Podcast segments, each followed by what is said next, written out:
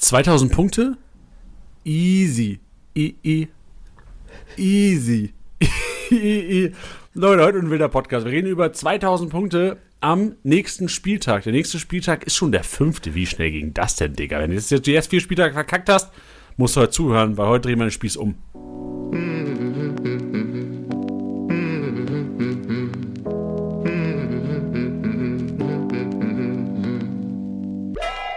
Spieltagssieger Besieger. Der Kickbase Podcast für die erste Fußball-Bundesliga. Mit deinen Hosts Bench und Janni. Powered by Tipico.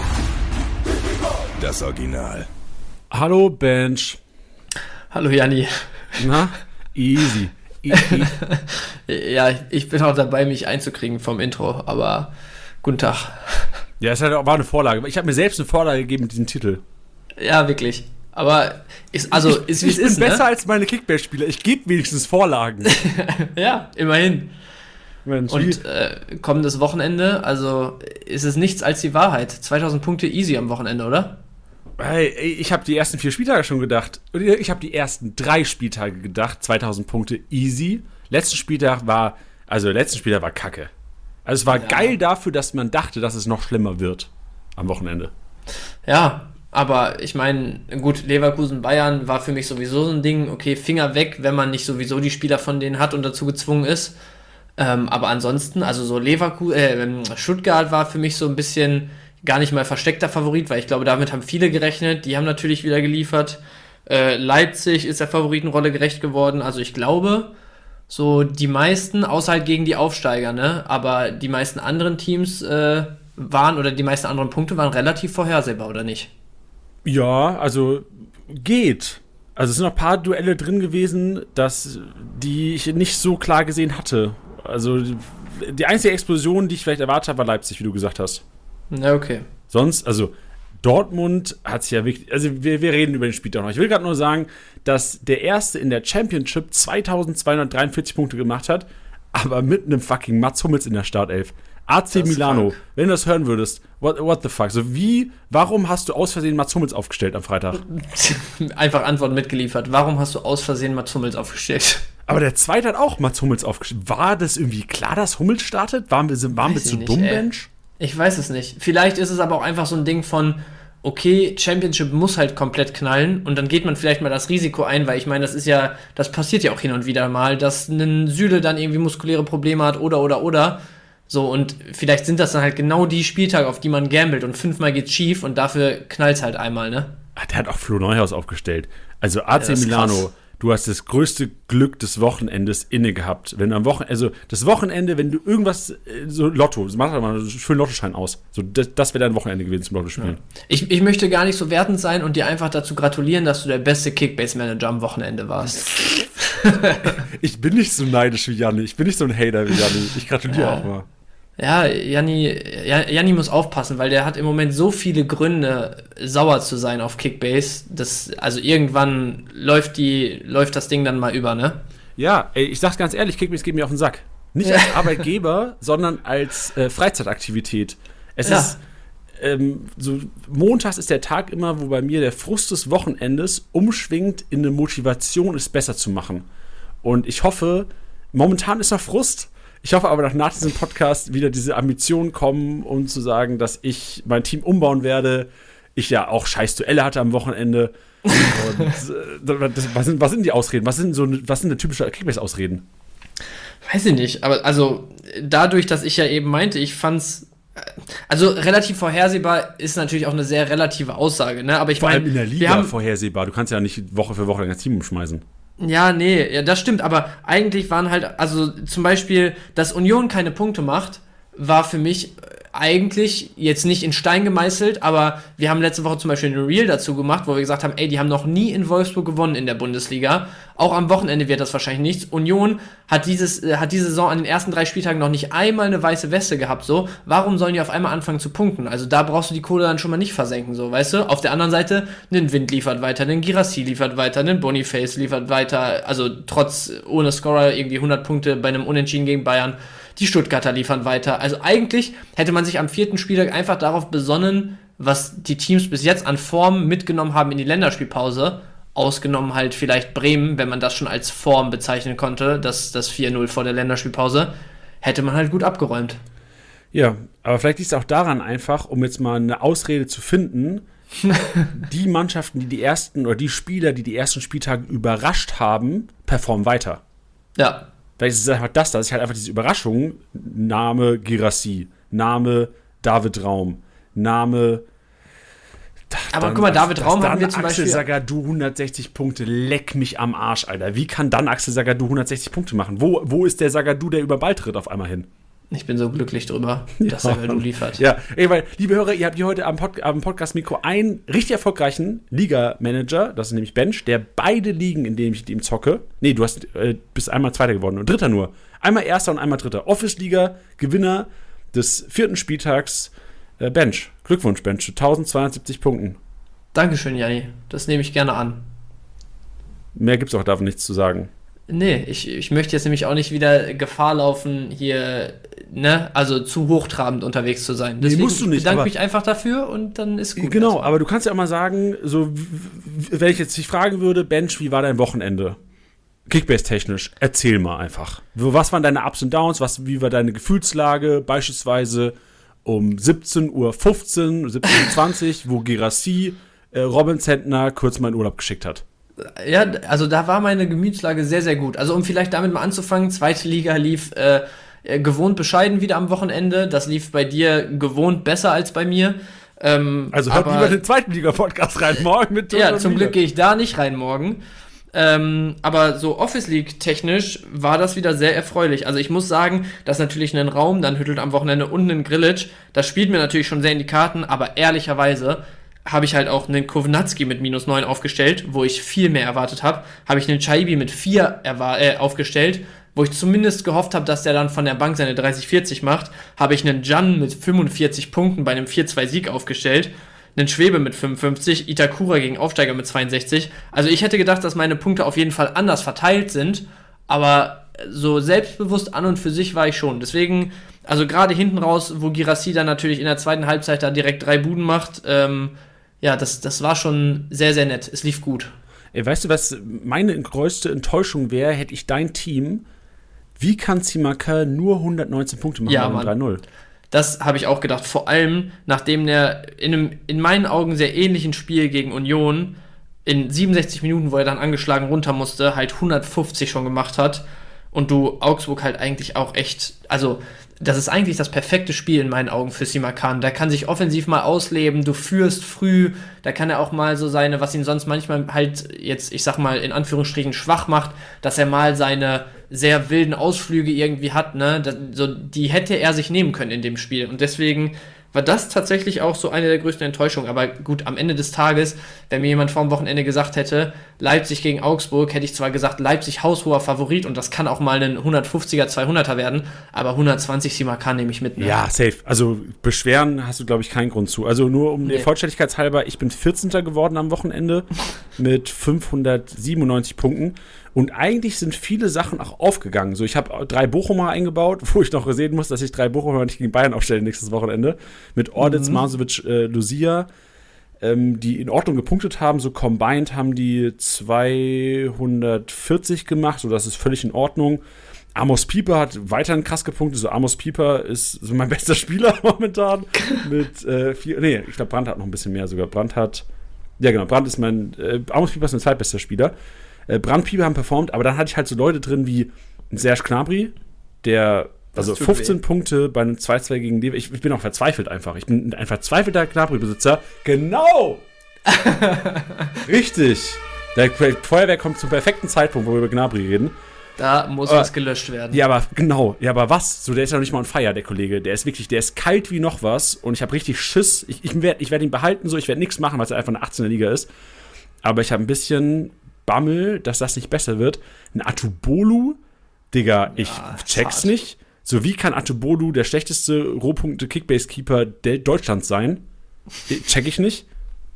Und Ja, wen habe ich noch so bitter. gehabt? Rogerio 55 bei einer 3 2-1 äh, von Wolfsburg. So, aber warum nur 55? Und das ist halt mein Team. Dann habe ich halt einen Samaseku und einen Limnios noch und einen Süle. Ein Süle halt. Ich habe halt an Süle einfach. Ich habe halt auch, ich habe Unvermögen und Pech, da kommst zusammen. Ja, aber äh, so bei dir würde ich mir halt an deiner Stelle denken, also einen Atubolo, der wird auch runterkommen von dem. Also ich meine, jetzt gegen Dortmund war es halt wieder so, erste Halbzeit kriegt er halt zwei Buden, da hat er noch ordentlich was zu tun gehabt, verhältnismäßig. Zweite Halbzeit war dann halt völlig wild von Dortmund und dann einfach hinten raus nochmal zwei Dinge halt genutzt. So, eigentlich läuft ein Spiel gegen Dortmund anders, weißt du, da kriegst du mehr zu tun, da hast du auch mehr, äh, ja, ähm, Möglichkeiten, gerade in der zweiten Halbzeit, dich mal vernünftig zu beweisen und kriegst halt nicht gefühlt drei Dinge aufs Tor und zwei davon sind drin. Deswegen also bei Atubolo wäre ich mir relativ sicher, dass es wieder bergauf geht. Bei einem Gnabri, so, also wenn man jetzt so in dieser 40 Millionen Region denkt und sagt, da hast du Spieler, die liefern halt wochenlang nicht, dann ist ein Gnabri derjenige, bei dem ich mir am allersichersten wäre, dass der trotzdem auch wieder seine Phasen hat, wo der alles kaputt schießt. Ja. So, Safe. weißt du? Deswegen. Aber, ja, genau, richtig. Also ich mache mir auch, also ich kann es ja auch groß nicht ändern. So, ich habe mich auf naja. Süle, Brand, Gnabri sind meine drei Kracher einfach, für die ich mich bewusst entschieden habe vor der Saison. Ja. Und wenn es halt nicht läuft, dann habe ich halt einfach Fehlentscheidungen getroffen, die ich äh, jetzt einfach, also ich glaube daran, dass sie weiterhin punkten werden. Und langfristig wird es auch wieder Podcasts geben, wo ich hier montags äh, vielleicht von der Top 5 Platzierung grüße. Ja, das wird sicherlich drin sein. Eine Sache, die ich ganz kurz noch zur Office-Liga sagen will, bevor wir da auch eigentlich durch sind, glaube ich. Hänger auf dem zweiten Platz am Wochenende. Wenn ich mir die Top 4 Punkte von ihm angucke, ne? Neuhaus 261 in einer Halbzeit, Schuhen 209, Sagadu 159 und Tim Skarke 157. Da, da wächst mir ein Horn, ne? Ja, also, das ist echt das ist eine Frechheit. Das ist echt eine Frechheit. Aber es ist ja auch schön, dass in Kickbase sowas möglich ist, mit einem Kack-Team trotzdem ganz, ganz solide zu punkten. Ja, aber fairerweise muss man auch sagen, Aller 58, Adeyemi 24, da hat sich der Mann, glaube ich, auch mehr ausgerechnet. Ja, der hat auch, also, aber der hat auch Aller verdient. So, wenn du mit einem Neuhaus, Schuhen, Sagadu und Skarke Zweiter wirst bei uns in der Office-Liga, dann hast du auch einen Aller im Team verdient momentan. Ja, was machen das denn? Das ist eigentlich die perfekte Überleitung schon mal. Wir reden nachher auf jeden Fall noch primär auch über den siebten Spieltag, aber äh, siebter Spieler ist gar Fünften? nicht. Fünfter, Zweitliga ist siebter. Ähm, was macht man denn mit Aller momentan? Also generell Boah. Dortmund. Also ich, ich fand ihn wieder halt erschreckend unsichtbar in der ersten Halbzeit. Es ist auch einfach so, letztes Jahr hatte er auch eine, oder was heißt eine Phase, hat er äh, abgesehen von ja, seiner, seinem unglaublichen Scorer-Output, der dann irgendwann kam, war das ja niemand, der krasse Rohpunkte gemacht hat. Man hat aber immer gesagt, so, er, er zieht viele Räume und äh, ja, gibt sozusagen seinen Nebenleuten halt einfach viele, viel Raum für Aktionen und steht am Ende halt dann auch immer richtig, wie es ein Mittelstürmer tun muss, so und hat die Abschlussqualität und setzt sich auch mal durch. So, und dieses Jahr ist es irgendwie so, also ob der hoch angespielt wird, mal einen festmachen soll, ob der mal ins Kombinationsspiel eingebunden wird, das ist einfach, also das ist so unglücklich im Moment die letzten Wochen, das, da kommt halt wirklich wenig bei rum. Und jetzt auch am Wochenende, im Prinzip nicht stattgefunden in meinen Augen. So, also ich meine, natürlich wirst du auch an Scorern als Stürmer gemessen, war halt wieder nix. Spielst deine 60 Minuten, gehst runter, kommt ein Füllkrug und ja, da ist es dann auch dieser eine Angriff, für den er vor allem aufgefallen ist und das ist auch nur ein Ballkontakt. Aber einfach da halt mal richtig zu stehen, malen das Ding da wieder durchzustecken, der dann halt eins gegen eins äh, läuft und danach nur noch den Torwart zwischen sich und der, der Kiste hat. So, das sind halt eigentlich genau die Aktionen, die ein Aller bräuchte im Moment. Deswegen, ja. also, ein, Füllkrug war ja offensichtlich, oder was heißt offensichtlich, offenkundig angeschlagen die letzten Tage. War deswegen keine Option für die Startelf, sondern halt nur für diese halbe Stunde. Diese halbe Stunde hast du ihn jetzt auch gebraucht. Ich würde nicht ausschließen, dass Aller jetzt seine wiederholte Chance wiederholt nicht genutzt hat. Ja, ey, und vor allem das belegen auch Statistiken. Ich habe mir zu Aller mal Statistiken rausgesucht weil ich auch in DMs bei uns und äh, auch auf unserem Twitch-Stream heute Mittag, wo wir live waren, viele Aller-Besitzer gesehen haben und gesagt, ey, was soll ich mit meinem Aller machen? Und wenn du bedenkst, er hatte 20 Ballberührungen in dem Spiel, was schon echt nicht viel ist. Wenn er ja. 60 Minuten gespielt, 20 Ballberührungen ist, kann man sagen, unauffällig. Wenn du aber bedenkst, dass von den 20 Ballberührungen er auch sieben Ballverluste hatte. Das heißt, das hart. also du hast 20 Ballberührungen nur und sieben von den 20 enden in einem Ballverlust. Digga, du willst deinen Spiel mal nicht mehr anspielen als Mittelfeldspieler. Ich hatte jetzt Brand gar keinen Bock, den Ball zum Aller zu geben, weil du weißt, ey, den kann, kann ich direkt wieder Rückwärtsbewegung ein, ein, äh, reinhauen. Ja, also eigentlich muss man es so, so stumpf runterbrechen. Vor der Länderspielpause haben wir gesagt, du musst für das Heidenheim-Spiel einen Aller erstmal noch mitnehmen hat nicht funktioniert. In der Länderspielpause war dann eigentlich schon so, ja, okay, wenn du eine Alternative findest, dann gib ihn ab. Dann war Füllkrug angeschlagen, man hat gesagt, ja, okay, er wird seine Chance jetzt nochmal bekommen. Er hat sie jetzt wieder nicht genutzt. Also für mich ist es für nächsten Spieltag schon absolut 50-50, wer da startet, ehrlicherweise. Ja, also klar wird diese Woche Champions League wieder wahrscheinlich auch ein Indikator sein. Ja, ich tippe natürlich. mal, wir sind, ich glaube, morgen Abend spielen sie gegen Paris. Ja, Da auf jeden Fall schlauer danach. Ähm, aber momentan hätte ich die Wahl zwischen einem fitten Füllkrug und einem fitten Alea am äh, Wochenende. Ich würde mich für den Füllkrug entscheiden. ja. Weil ich, einfach auch. weiß, der macht die Ball Bälle fest und das ist halt mal teilweise auch seine Aufgabe momentan. Ja. Ja, wir werden sehen. Du sagst es, also äh, generell internationale Wettbewerbe, alle drei diese Woche am Start. Das wird nochmal hier und da auf jeden Fall den Ausschlag geben. Aber ähm, ja, wartet's ab. Wenn ihr aber gezwungen seid, eine Entscheidung zu treffen, dann ja, würde ich bei gegebenen Alternativen tatsächlich die Reißleine ziehen im Moment bei Aller. Ja, aber das ist ein guter Text. So, wir müssen, eigentlich musst du, was Bayern Dortmund angeht, musst du eigentlich die Champions League abwarten, weil so eine Verletzung bringt einen Spieler von einem 10 Millionen Spieler auf einmal zu nur 13 Millionen. Ja. Also es geht gratzfatz. So ist es. Ja, ich gucke mal, wer, also wir haben Leipzig, die spielen in Bern morgen. Wir haben Dortmund, die spielen in Paris morgen. Wir haben Union Berlin mit Tusche auswärts übrigens. Tusche macht Auswärtsfahrt. Ähm, gegen Real Madrid am Mittwoch. Alter, Union gegen Real. Madrid komme ich nicht drauf klar. Und die Bayern gegen United am Mittwoch. Und am Donnerstag haben wir dann noch. Gut, Leverkusen Hecken hatten wir eben schon im Stream als Thema. Leverkusen Hecken. Hu, Alter, Hecken. Hecken aus Schweden. BK Hecken. Habe ich, ich habe diesen Verein noch nie gehört. Ja, äh, wird auch ein Spiel sein, was du als Leverkusen ziehen musst, wo vielleicht auch mal Teller und Co. ihre Minuten kriegen und so. Also das wird, glaube ich, keinen riesen Einfluss auf die Bundesliga haben, weil da äh, nimmst du vielleicht eher mal ein bisschen Risiko raus und äh, gehst nicht das Risiko, Spieler zu überspielen. Okay, und dann spielt Freiburg noch in Griechenland gegen Olympiakos. Olympiakos, Auch ja. unangenehm. Also Freiburger nächsten Spieltag wird mir jetzt nicht so viel Kraft geben. Ja, nee, also das wird vor allem halt sehr intensiv da, ne? Das Ja. ist ein richtiger Hexenkessel, das kann schon ein ja, sehr, sehr kräfteraubendes Spiel werden. Aber also im Prinzip Dienstag bis Donnerstag international abwarten, wie entwickelt sich für die Bundesligisten. Wenn Freiburg da ähm, eine absolute Schlacht am Ende in der Nachspielzeit 2-1 für sich entscheidet, kann das genauso sein, dass du als Streich sagst, Junge, das ist jetzt so, das ist jetzt das, was diese Truppe brauchte und jetzt hast du einen richtigen Aufwind so und genau mit denen gehst du auch wieder rein. Also da kann von bis bei allen, glaube ich, alles passieren. Das Einzige, was ich jetzt schon sagen würde, wäre, höchstwahrscheinlich wird sich bei Leverkusen an der Bundesliga-Startelf nicht viel ändern, weil ich der Meinung bin, du gehst da kein Risiko ein mit dem Matchup ähm, und versuchst in der Bundesliga halt die Schlagzahl zu halten. Ja, kannst du vollständigkeitshalber noch, ähm, Frankfurt spielt gegen Aberdeen am Freitag, heißt aber Am auch Donnerstag. Sonntagabend, dass du, äh, am Donnerstag, sorry, bedeutet auch Sonntagabend hast du das Duell Frankfurt gegen Freiburg. DFL sehr fair geregelt. Also da Ja. hat wirklich kein Team, außer dass halt Freiburg einmal durch ganz Europa fliegen muss, irgendwie drei Stunden nach Athen runter.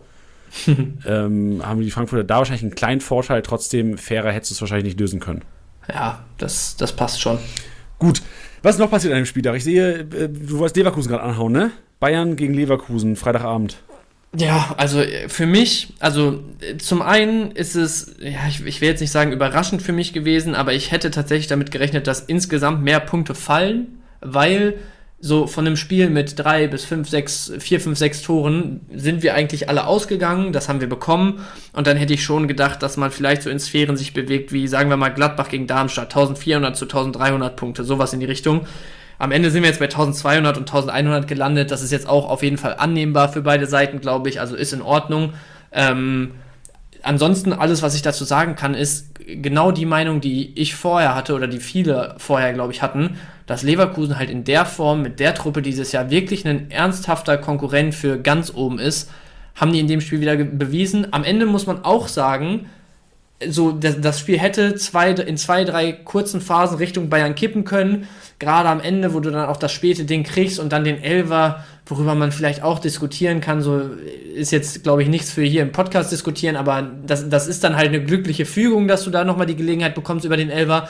Aber an und für sich hatten beide Teams ihre Chancen. Das war für mich ein absolutes 50-50-Spiel insgesamt. Und genau das Spiel, worauf sich ganz Fußball Deutschland nach so einer zwei Wochen Länderspielpause gefreut hat. Ja, wirklich. Es war wirklich so Länderspielpause mit einem Bang quasi zerstört rückwirkend. Und Bench, also ich hätte Freitag, hättest mich Freitag um 19 Uhr gefragt, ob ich lieber drei Leverkusen oder drei Bayern aufstellen könnte. Ich hätte in 50 von 50 Ligen hätte ich drei Bayern aufgestellt. Und nach dem Spiel jetzt, also ich habe wirklich meinen Respekt vor Leverkusen und vor allem auch wirklich das Respekt, dass Leverkusen oder mein, mein Glaube daran, dass Leverkusen langfristig diese Saison ja. oben mitspielen kann. Und auch aus Kickbase-Sicht, also scheiße, ich habe keinen Leverkusener. So mein erster Gedanke Freitagabend war, ja scheiße, ich habe jetzt keinen Leverkusener und die werden, also sind alle scheiß teuer inzwischen und jeder überpayt die. Und das zu Recht ja. halt auch. Ja, absolut. Also und langsam kommen die halt auch in Sphären an, wo es dann nicht mehr günstig ist. Ne? Also ich finde immer noch so Grimaldo für 26, was haben wir hier, Chaka für ja gut 32. Das sind jetzt alles halt schon Preise, wo man sagt, wenn die so weiter performen, dann können das auch nochmal 3, 4, 5 Millionen mehr werden. Aber so für den Moment sind das Preise, die in Ordnung sind zu zahlen, wo man jetzt aber auch nicht mehr das Gefühl hat, ein unglaubliches Schnäppchen zu machen. Ja, ich glaube, was ich aus Leverkusener Sicht oder was ich als Manager in Bezug auf Leverkusen machen werde, versuchen werde, ist Teller Adli. Also Teller Adli ja. sind halt zwei, die jetzt bei 6,7 und 7,4 Millionen sind, die halt sofort, was wir vorhin gesagt haben, einer verletzt sich, einer rotiert raus, die rotieren rein, sind auf einmal statt ein 7 Millionen Spieler ein 27 Millionen Spieler. Ja, da übrigens habe ich am Wochenende auch drüber nachgedacht, das war eine große Diskussion die letzten Wochen. Tellerverpflichtung, ist der jetzt vor Adli, bespielen die dieselben Positionen, wer ist der erste Joker und so weiter und so fort. Gegen die Bayern, was jetzt glaube ich schon ein Gradmesser ist, wenn man da gerade bei dem Spielstand irgendwie wechselt, halt so 20 Minuten vor Schluss. Ähm, unentschieden war ja zu dem Zeitpunkt, äh, 1-1 stand da ähm, wo du einen Adli bringst und einen Teller ist gar nicht gekommen am Wochenende, ne? Ja, da habe ich auch ein bisschen gewundert. Aber ja. also ich, ich sehe auch total Tusches Argument, was auch ein Argument ist, was wir Kickbase Manager viel zu wenig einbeziehen, ist, du zahlst 20 Millionen für einen Teller, der wird nicht auf der Bank sitzen, durchgängig. Ja, nee, sicherlich nicht. Aber trotzdem, für den Moment wäre das für mich jetzt schon, wenn ich jetzt die Wahl zwischen Adli und Teller hätte, würde ich jetzt Adli vorziehen gerade. Also, das auf jeden Fall. Das war auch ein, ein Takeaway von Freitagabend, ist, dass Adli anscheinend doch eine höhere Wertschätzung äh, innehat unter Alonso, als wir gedacht haben. Weil wir, unser Take ja. war ja wirklich, also euer Take im Podcast letzte Woche war Teller over Adli. Und ja. das war auch meine Meinung bis Freitagabend. Ja, haben wir geändert. So schnell geht das. Ja, aber das ist halt auch Kickbase. So ratzfatz ändern sich Dinge und äh, manchmal sollte man einfach auch vielleicht auch den hören, der früher Fußball gespielt hat und jetzt Trainer ist von einem Regionalligisten. Also ich spreche von Tusche. Ja. ja, ich glaube, für Bayern Leverkusen haben wir es damit. Wir haben noch zwei Themen hier auf der Agenda, mit denen wir so ein bisschen den, den vergangenen Spieltag zusammenfassen wollen. Aber Girassi hat schon, oder? Äh, haben wir schon drüber geredet? Ich weiß es schon gar nicht mehr. Ja, also Girassia, so, ist halt geisteskrank, brauchen wir ja, nicht viel drüber rechnen. Ist geisteskrank, aber also acht Tore in vier Spieltagen, also erstmal hält den Schnitt nicht, 206, also ja, 262er klar. Schnitt, also willst du mich verarschen? Das ist, das ist geisteskrank. Aber äh, was mir so ein bisschen Sorge macht als nicht Girassi-Besitzer, ist, dass, es, dass er wirklich fast alle Chancen nutzt auch, wenig vergibt ja. und der so ruhig ist vor dem Tor. Mhm. Der ist wirklich, der, der, das ist für mich, also Kolomuani war teilweise aufgeregter vor der Kiste als ein Gerassi und ich check's nicht, warum auf einmal Gerassi so ein, so, warum ist er so cool auf einmal? Es ist Momentum, hundertprozentig. Ich meine, wir haben ja auch heute schon einmal drüber gesprochen, da haben wir auch gesagt, also solche Dinger wie, sagen wir mal, den Haken, diesen ganz, ganz späten Haken, wo du eigentlich schon in der Schussbewegung bist, auf den linken Fuß und dann mit deinem Schwachen den kurze Ecke reinzuschieben ähm, da auch genau die, den Ball so zu temperieren, dass die Leute auf der Linie da hinterm Torwart nicht mehr drankommen. Das letzte Tor, wo du, wenn es vielleicht letztes Jahr, 32. Spieltag, Abstiegskampf bis auf die Knochen ist, einfach versuchst, den Ball irgendwie aufs Tor zu bringen, den jetzt auch über den Gegner chips und dann mit dem Kopf über den Torwart lupfst. Also solche Dinge machst du nur und solche Dinge funktionieren auch nur, wenn du halt im Moment diese Welle reitest, die, die Stuttgart reitet. Und deswegen, also da wird sicherlich wieder diese Phasen geben, wo auch Stuttgart ich meine, die letzten Jahre war es immer so die Krankheit, dass man gesagt hat, ja, spielerische Ansätze sind halt da, aber die kriegen es irgendwie nicht zu Ende gespielt. Sicherlich wird es das auch dieses Jahr wieder geben, aber für den Moment und gerade wenn wir mal gucken, da kommen wir später noch genauer drauf, nur dass es schon einmal angerissen ist, jetzt demnächst gegen Darmstadt zu Hause und dann in Köln, also mit den vier Spielen im Rücken ist, also ein Girassi, da muss man halt weiterhin mit Buden rechnen die nächsten Wochen. Boah, ey, Grassi Boniface das Wochenende in Doppelsturm. Alter. Du bist ja, du, du, du, selbst wenn du eine 50-Stunden-Woche und im Lager Hardcore arbeitest, die Woche ist dir scheißegal. Ja, wirklich. Ja, aber da sprechen wir gleich nochmal drüber. Letzte Sache, die wir hier auch einfach der Fairness halber nochmal ansprechen müssen. Drei Heidenheimer in der ja, Top 11, aber auch Top 10. Ich glaube, die sind, äh, warte mal, ich schaue jetzt mal kurz nach. Stand jetzt sind die drei Heidenheimer mit Dingchi auf der 4, Kleindienst auf der 6 und Beste auf der 7 dreimal mindestens 239 Punkte. Also was die da gestern gegen Bremen abgefackelt haben, allen voran natürlich Dingchi und Beste als Ex-Werderaner, das war schon Wahnsinn, ne? Ja, ey, was ich selten sehe, wenn man sich jetzt im Live-Match-Day, wenn man, ähm, ich glaube, Member und Pro können, ich weiß gar nicht, ob Pros auch sehen können, aber Member können es auf jeden Fall sehen, wenn du auf Heidenheim gehst in, in der Teamübersicht, dann siehst du, dass Dingshi Kleinis Beste über 200 Punkte gemacht haben und nur ein Spieler sonst über 104. Und das sieht man enorm selten. Also du siehst quasi, ja. dass, klar, die hatten äh, auch zusammen zwei, vier, fünf, sechs, sieben Torbeteiligungen. Also im Grunde haben die drei halt alle Kisten auch gemacht. Aber sonst, äh, so eine Struktur siehst du selten. Also Dingshi Kleinins Beste haben Heidenheim getragen am Wochenende. Und generell zu diesem Spiel noch, ähm, ich weiß nicht, was du zu Heidenheim sagen wolltest, äh, Sonntag war für mich so Schiri-Minuspunkte-Tag. Ja, also ich fand es auch sehr, sehr diskutabel. Also. Ja, vor allem so ungerecht. Also es war noch nicht mal so, dass ich mich da jetzt in Kickbase-Punkte technisch irgendwie benachteiligt fühle. Ich dachte so, Alter, wenn ich jetzt Magliza wäre, wenn ich, ähm, wer hat denn die, wer das Handspiel denn bei, ähm, bei Heidenheim gemacht? Ähm, Traoré, Traoré war das, ne? Ja. ja. Wenn ich Magliza und Traoré wäre, ey, ich wäre also ich bin vielleicht auch ein bisschen temperamentvoller als die auf dem Platz und vielleicht können die sich auch ein bisschen besser beherrschen. Ich wäre ausgerastet. Ja. Also ich, ich, hätte, also ich weiß nicht, was ich gemacht hätte. Ich weiß, ich weiß nicht, was ich gemacht hätte, aber ich hätte auf jeden Fall dem Schiri meine Meinung gegaukelt und ich hätte ihn gezwungen, mir zusammen das Ding nach dem Spiel, die Highlights, soll ich nochmal angucken mit mir. Mit ja. mir neben ihm soll ich das Ding nochmal angucken. Ja, also ich, ich würde sogar ein bisschen differenzieren. Ich finde halt, bei Traoré, also äh, für mich sind das auch beides keine Elber, weil das halt auch beides ja, Dinge auf sind. Auf keinen Fall sind das so, Elber. Traoré, der, also der wirklich ganz leicht, natürlich ist das total unglücklich, dass er da mit der Hand so ganz kurz am Ball ist, aber so das hat halt, wenn man einfach mal den, den reinen, so die reine Vernunft walten lässt, hat das halt in keinster Form irgendwas damit zu tun, dass, dass diese Situation irgendwie ändert an und für sich so, weißt du? Ja, also das, ja, das ist ja jetzt also es war kein jetzt, Nachteil für Werder Genau, das, das ist ja jetzt auch nicht mal, dass er mit der Hand sich den Ball irgendwie, dass er ihn dadurch hätte einfach erklären können oder so, wahrscheinlich sogar noch eher andersrum. Er hatte keinen Gegnerdruck in dem Sinne, dass er dadurch irgendwie sich einen Vorteil verschafft hat oder irgendwas. Das war halt, das war halt gar nichts. Aber da denke ich mir noch so, gut, das ist halt eine klare Berührung und dann ist es wahrscheinlich per Regel halt wieder so, dann ist das einfach ein Elfer Tatsachenentscheidung irgendwo wahrscheinlich nachvollziehbar, auch wenn ich für, für mich, für meine Wenigkeit halt sage, dass, dass, dass sowas dann halt wirklich ein Elfer und äh, im, im Zweifelsfall spielentscheidend ist, das ist halt einfach nur bitter, weil das halt nichts mit dem Sport so an und für sich zu tun hatte, mit dem Gedanken hinter diesem Sport so. Auf der anderen Seite, Magliza finde ich halt noch krasser, weil, also da gibt es ja auch Winkel, du siehst, dass die Hand einmal kurz dran ist. Sie, hast du das auch gesehen? Da, ich habe das ja, ja, nicht sehen Es gibt eine, in den Sport 1 Highlights gibt es eine Einstellung, wo du tatsächlich so äh, siehst, dass der Ball so einen kurzen Impuls kriegt. Aber da finde ich halt, die sind, beide Spieler laufen nebeneinander her, sind so ein bisschen hier am Zuckel, Zuppeln und am Haken und so, alles ganz normale Zweikampfführung. Da hätte A genauso gut die andere Hand dran sein können. B ist das auch eine Berührung, wo, der, wo die Flugbahn sich auch wieder so minimal verändert, dass es eigentlich überhaupt keinen Einfluss auf irgendwas hat. So und also ich finde das völlig wild, das wegzupfeifen. Und das, wenn du das pfeifst, also es ist ja jetzt auch nicht so, dass du sagst, okay, wenn er nicht mit der Hand dran ist, dann ist das eine hundertprozentige Torchance, weil die Flugbahn halt einfach nicht verändert wird, größten. Also natürlich irgendwo minimal, aber nicht im Sinne von, sonst hätte der Stürmer abschließen können und so kann er es nicht mehr. Es war halt einfach keine klare Torchance-Verhinderung für mich. Und deswegen dann halt noch obendrauf ihn direkt mit Rot runterzuschmeißen. Also, ich, es wird viele Leute da draußen geben, die sich jetzt sagen, oh, Jungs, hört auf zu erzählen, ey, das sind halt zweimal Handspiel, ist halt eine klare Sache, aber das ist halt, es macht halt einfach absolut keinen Sinn, ihn in der, in der Situation mit Rot runterzuschmeißen, dafür, dass der Ball halt genau so sich bewegt, bis halt auf diese minimale Veränderung, die einfach keinen Einfluss hat wie vorher und das Spiel 0,0 verändert wird dadurch. Ja, sehe ich zu eins, so brauchen wir nicht drüber diskutieren, äh, lass, da machen wir Kickbase-Stuff weiter. Ja, besser ist es. Aber schön, schön formuliert und gemein, genau meine Gefühle. Sehr gut. Gut, bist du jetzt bist du heiß wahrscheinlich, oder? Ja, ich, ich laufe gerade heiß. Ja, bist du bereit für Maschinenraum auch? Ja, Mann. Auf.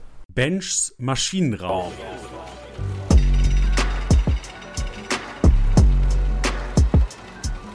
So, angekommen im Maschinenraum und auch hier ist ganz schön heiß, haben wir direkt unsere erste Personalie. Wir haben natürlich wieder drei heute mitgebracht Nummer 1 ist auch auf jeden Fall heiß gelaufen und das schon am Freitagabend. bei dem Ganzen von wegen, ja, die Offensivreihen sind so geil, alle so gut in Form, Boniface und bla und was macht Gnabry und Sané ist der beste Offensivspieler der Bayern. Alles schön und gut. Aber einer, der mir da am Wochenende ein bisschen zu kurz gekommen ist, so generell von der Berichterstattung, ist tatsächlich Radetzky gewesen ich, also, ich bin kein Riesenfan von ihm, weil er für mich einfach so einen, ich, ich liebe halt so diese neumodischen Torhüterstile, weißt du, also viel mit Ball am Fuß, auch wirklich ja so als zwölfter Feldspieler, so, so Riemann-Style oder also auch Kobel und Co. spielen ja immer geil mit. Da sehe ich schon Defizite bei Radetzky, aber hin und wieder hat er halt seine Partien, wo der auf der Linie alles rausholt. Und Ende der ersten Halbzeit, auch da gerne nochmal Highlights angucken, dieses eine Ding von Sané, wo er von halb rechts aus 20 Metern schon in Schussposition ist, nochmal einen Haken schlägt, dann das Ding doch auf eine lange Ecke bringt. Also sich da so lang zu machen bei dem Zug, der auf Sanés Schuss ist, und das Ding noch um den Pfosten zu lenken, plus ein, zwei Minuten später gegen Goretzka, wo ehrlicherweise Goretzka das Ding nicht so gut setzt, du den aber auch aus der Distanz erstmal halten musst, den Kopfball, plus Gnabry noch kurz vor der Pause, wo er 1 gegen 1 gegen den Torwart das Ding rechts vorbeilegen will, und zweite Halbzeit 1 gegen 1 gegen Kane, also in 99 von 100 Fällen macht Kane den rein. Auch in der Situation äh, setzt er den sogar eigentlich gut und Radetzkis Bein wirklich bis aufs Maximum ausgefahren. Ich glaube, der Ball geht sogar dann so unter dem Schuh mehr oder weniger her und kriegt dann so einen Bounceback, dass er am Tor vorbeispringt sozusagen. So, ich habe jetzt alleine schon vier 1 gegen 1 oder drei 1 gegen 1 Situationen und diesen einen brutal gehaltenen Fernschuss äh, aufgezählt. Jede von diesen Aktionen hätte das Spiel in Richtung der Bayern kippen können. Deswegen Radetzky für mich ein geisteskranker Rückhalt gewesen am Freitag und ich will jetzt nicht sagen Man of the Match, weil ich meine, es sind halt auch vier Tore gefallen, die wiegen dann immer noch mal ein bisschen schwerer, aber einer der absoluten Garanten. Ja, ich finde ihn aus Kickbase-Sicht immer so ein bisschen tricky. Also ich habe eigentlich null Vertrauen in Lukas Radetzky. Ja, ich, also deswegen. Weil, aber diese Punkte diese Saison, also er hat schon 500 Punkte und 125er Schnitt und mit diesem Leverkusen äh, kriegt er halt automatisch die Teampunkte. Also Torhüter sind immer generell Teampunkte abhängig, außer da gibt es halt richtig viel auf die Hütte so wie Riemann. Aber wenn du die Historie von Radetzky siehst, der hat es halt nie gepackt, konstant zu punkten. Nie. Selbst bei Frankfurt früher hat er es nie gepackt, konstant zu punkten. Ja. Und ich, ich habe, ich habe, also, alles spricht für ihn in dieser Saison. Ich vertraue ihm nicht und ich würde, ich persönlich würde niemals 18 Millionen für, die, für Lukas Radetzky. Ich würde lieber Schuhen. Ich hätte lieber ja. Damen wahrscheinlich als Lukas Radetzky. Boah, Damen sehe ich gar nicht, muss ich sagen, aber bei Schuhen gehe ich sogar mit. Ich bin auch, deswegen habe ich gesagt, ich bin echt so kein großer Fan von der Art und Weise, die Torhüter-Position zu spielen. Ähm, und auch von ihm persönlich jetzt nicht unbedingt so, davon abgesehen. Was, aber warum das? In dem Spiel. Du meinst persönlich oder was? Nein, ich meine einfach leistungstechnisch. So, ah, dafür okay. ist er mir zu unkonstant so. Aber an dem, also in dem Spiel, Freitag, das war eine Wahnsinnsperformance. So, ähm, Radetzky fertig wir gehen von einer ja, Gesamtspielleistung weiter zu einer ganz speziellen Aktion. Janni wird schon wieder die Augen äh, rollen und verdrehen. Aber wir müssen auch ganz kurz drüber sprechen, über dieses Grillage-Tor. Da will ich übrigens noch mal ganz kurz einhaken. Auch krank von Boniface übrigens dieser Versuch gegen Bayern. Da ja, oh, wenn der reingegangen wäre. 20 Zentimeter über die Hütte zu heben. Das war krass. Grillage macht es besser für Hoffenheim. Und auch da geht es mir gar nicht mal, da haben wir auch eben im Stream schon kurz drüber gesprochen, mir geht es gar nicht so um dieses 50-Meter-Tor. Auch damit wäre er wahrscheinlich im Maschinenraum gelandet. Aber wenn ihr euch die Situation nochmal anguckt, mit dieser so mehr oder weniger Hintertorkamera von der anderen Seite, also mit Blick auf Grillitschs Rücken, wenn er schießt, der guckt hoch, hat natürlich auch die Zeit, wo der Ball direkt vor ihm herrollt und sieht, dass Chabot noch auf dem Weg Richtung eigenes Tor ist. Janni und ich haben eben drüber geredet, dass er wahrscheinlich, wenn er so ein bisschen Unterschnitt unter den Ball bringt, ist das wahrscheinlich ein noch sichereres Ding. Aber er entscheidet sich für das Ding mit der Innenseite, mit Efe aufs Tor zu bringen und so wie der dann aufs Tor geht, ist die einzige Möglichkeit, dass der Ball reingeht.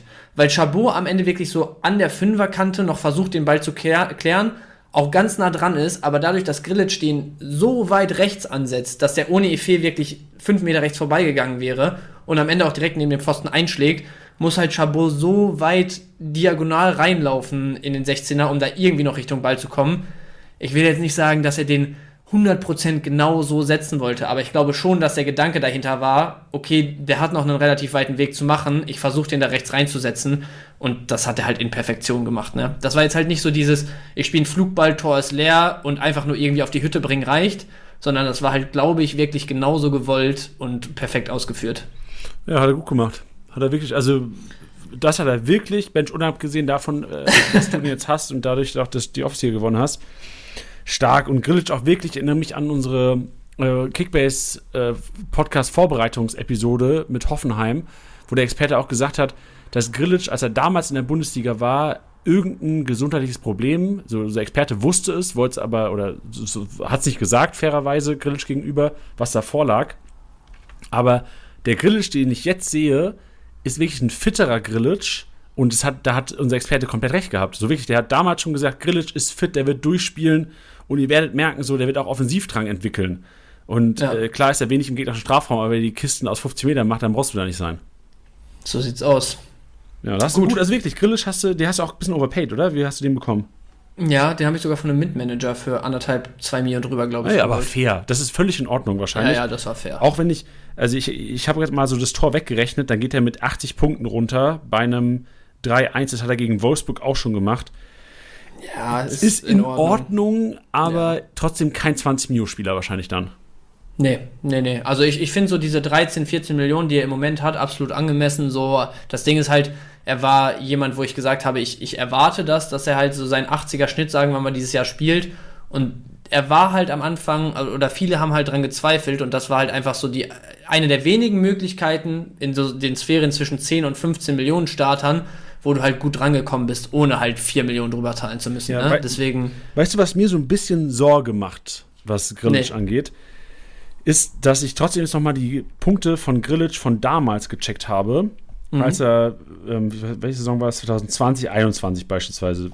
21, 22 war, war er auch noch da.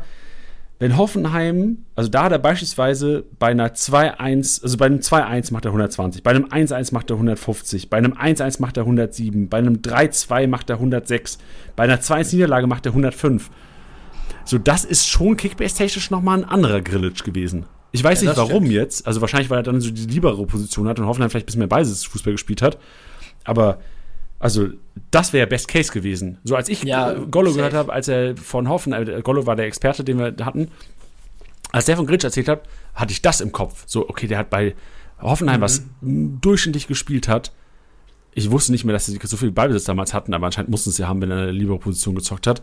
So viele Punkte gemacht bei einem 1-1, bei der Niederlage sogar. Und jetzt gewinnt Hoffenheim, ist als Team mega, aber Grillisch fällt so ein bisschen punkttechnisch ab. Ja, ich, ich könnte mir auch vorstellen, dass es tatsächlich so ein Stück dadurch kommt, Kramaric damals ja noch sehr klar in der Rolle ganz vorne eingesetzt worden. Ähm, Grilic vielleicht zwar aus der Libero-Position, aber schon dann auch so ein bisschen mehr als Spielgestalter. Und jetzt hat er natürlich immer eigentlich zwei zentrale Spieler vor ihm, die dann noch so ein bisschen mehr die offensivere Rolle einnehmen. Ne? Also jetzt ist er, glaube ich, noch so ein bisschen mehr einfach als Aufbauer des Spiels da äh, ja gebunden, während er vielleicht damals einfach noch ein paar mehr offensive Akzente gesetzt hat. Aber ist jetzt auch rein spekulativ. Für den Moment ist er auf jeden Fall ordentlich, nicht überragend, aber ähm, ja, für das Tor am Wochenende konnten wir ihn auf jeden Fall mal mit hier reinnehmen. Ja, ich sehe gerade 44% Ballbesitz hatten sie gehabt im, im Spiel gegen Köln. Gegen Wolfsburg daheim waren es auch nur 39 also ist vielleicht das echt das Learning, dass Hoffenheim ja, einfach, was Zentrale angeht, kein gutes Rohpunkt hat. Also Prömel, Grillitsch, ähm, auch Kramaric mit Treffer 180 ist auch nicht überragend, obwohl der nee. noch nicht mal in der Spitze vorne gespielt hat. Also bei Hoffenheim sehe ich echt, also Brooks ist für mich der geilste Hoffenheimer Kickbase-Spieler. Ja, aber dann nächstes Wochenende bei Union Berlin 100er ohne Tor für Grillitsch. Weil 60% ja, Ballbesitz. Oh, weiß ich noch nicht mal. Ich weiß noch nicht mal, ob da, weil das sind ja beides Teams anscheinend, die keinen Bock haben auf Ballbesitz. Ja, aber also ich glaube tatsächlich, also erstmal hast du bei Union noch dieses, ne, unter der Woche jetzt Real Champions League und ich, gefühlt, also da haben Tusch und ich ja auch letzte Woche drüber gesprochen, das ist halt schon so ein Stück weit in den Köpfen der Spieler, ne? Je nachdem, was da jetzt halt passiert, kommen die mit riesen Euphorie zurück oder kriegen halt so einen kleinen Dämpfer unter der Woche. Und ich glaube aber generell, abgesehen davon, dass ähm, Union an und für sich halt schon gefestigter ist, in dem Sinne, sein Spiel halt durchzukriegen und dem Gegner aufzudrücken, weißt du? In dem Sinne, also, oder in dem Beispiel jetzt halt nicht so viel den Ball zu haben und den Gegner sozusagen machen zu lassen. Ich glaube, das, das hat Union schon ein deutliches Stück weiter perfektioniert als Hoffenheim und deswegen äh, würde ich tatsächlich denken, also gut, dann hast du natürlich wieder Heimspielfaktor Union dazu, aber ich rechne mit mindestens ausgeglichenem Ballbesitz und allein das würde ja schon mal äh, ein paar mehr Bälle am Fuß für Grillitsch bedeuten. Yes. Gut, bin ich mal gespannt. Dann machen wir weiter mit deinem Maschinenraum. Du hast ja noch einen drin, auf den ich auch gespannt bin und ein paar Fragen habe auch.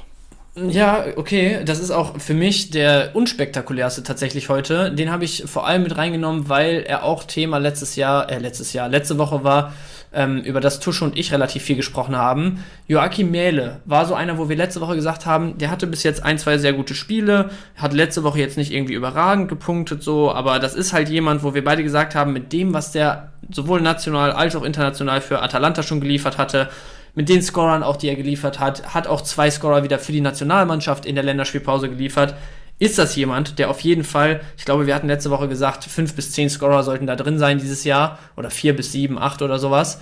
Jetzt hat er seinen ersten geliefert, war unabhängig davon auch ein schönes Tor in meinen Augen, also technisch Ast rein, wie er das Ding trifft und dann, äh, ja, wie an der Schnur gezogen, einfach lange Ecke rein. 203 Punkte bei einem 2-1-Sieg, auch eine absolut solide Ausbeute, ich glaube mit 50 Punkten Abstand oder so, ähm, bester Spieler auch seines Teams gewesen.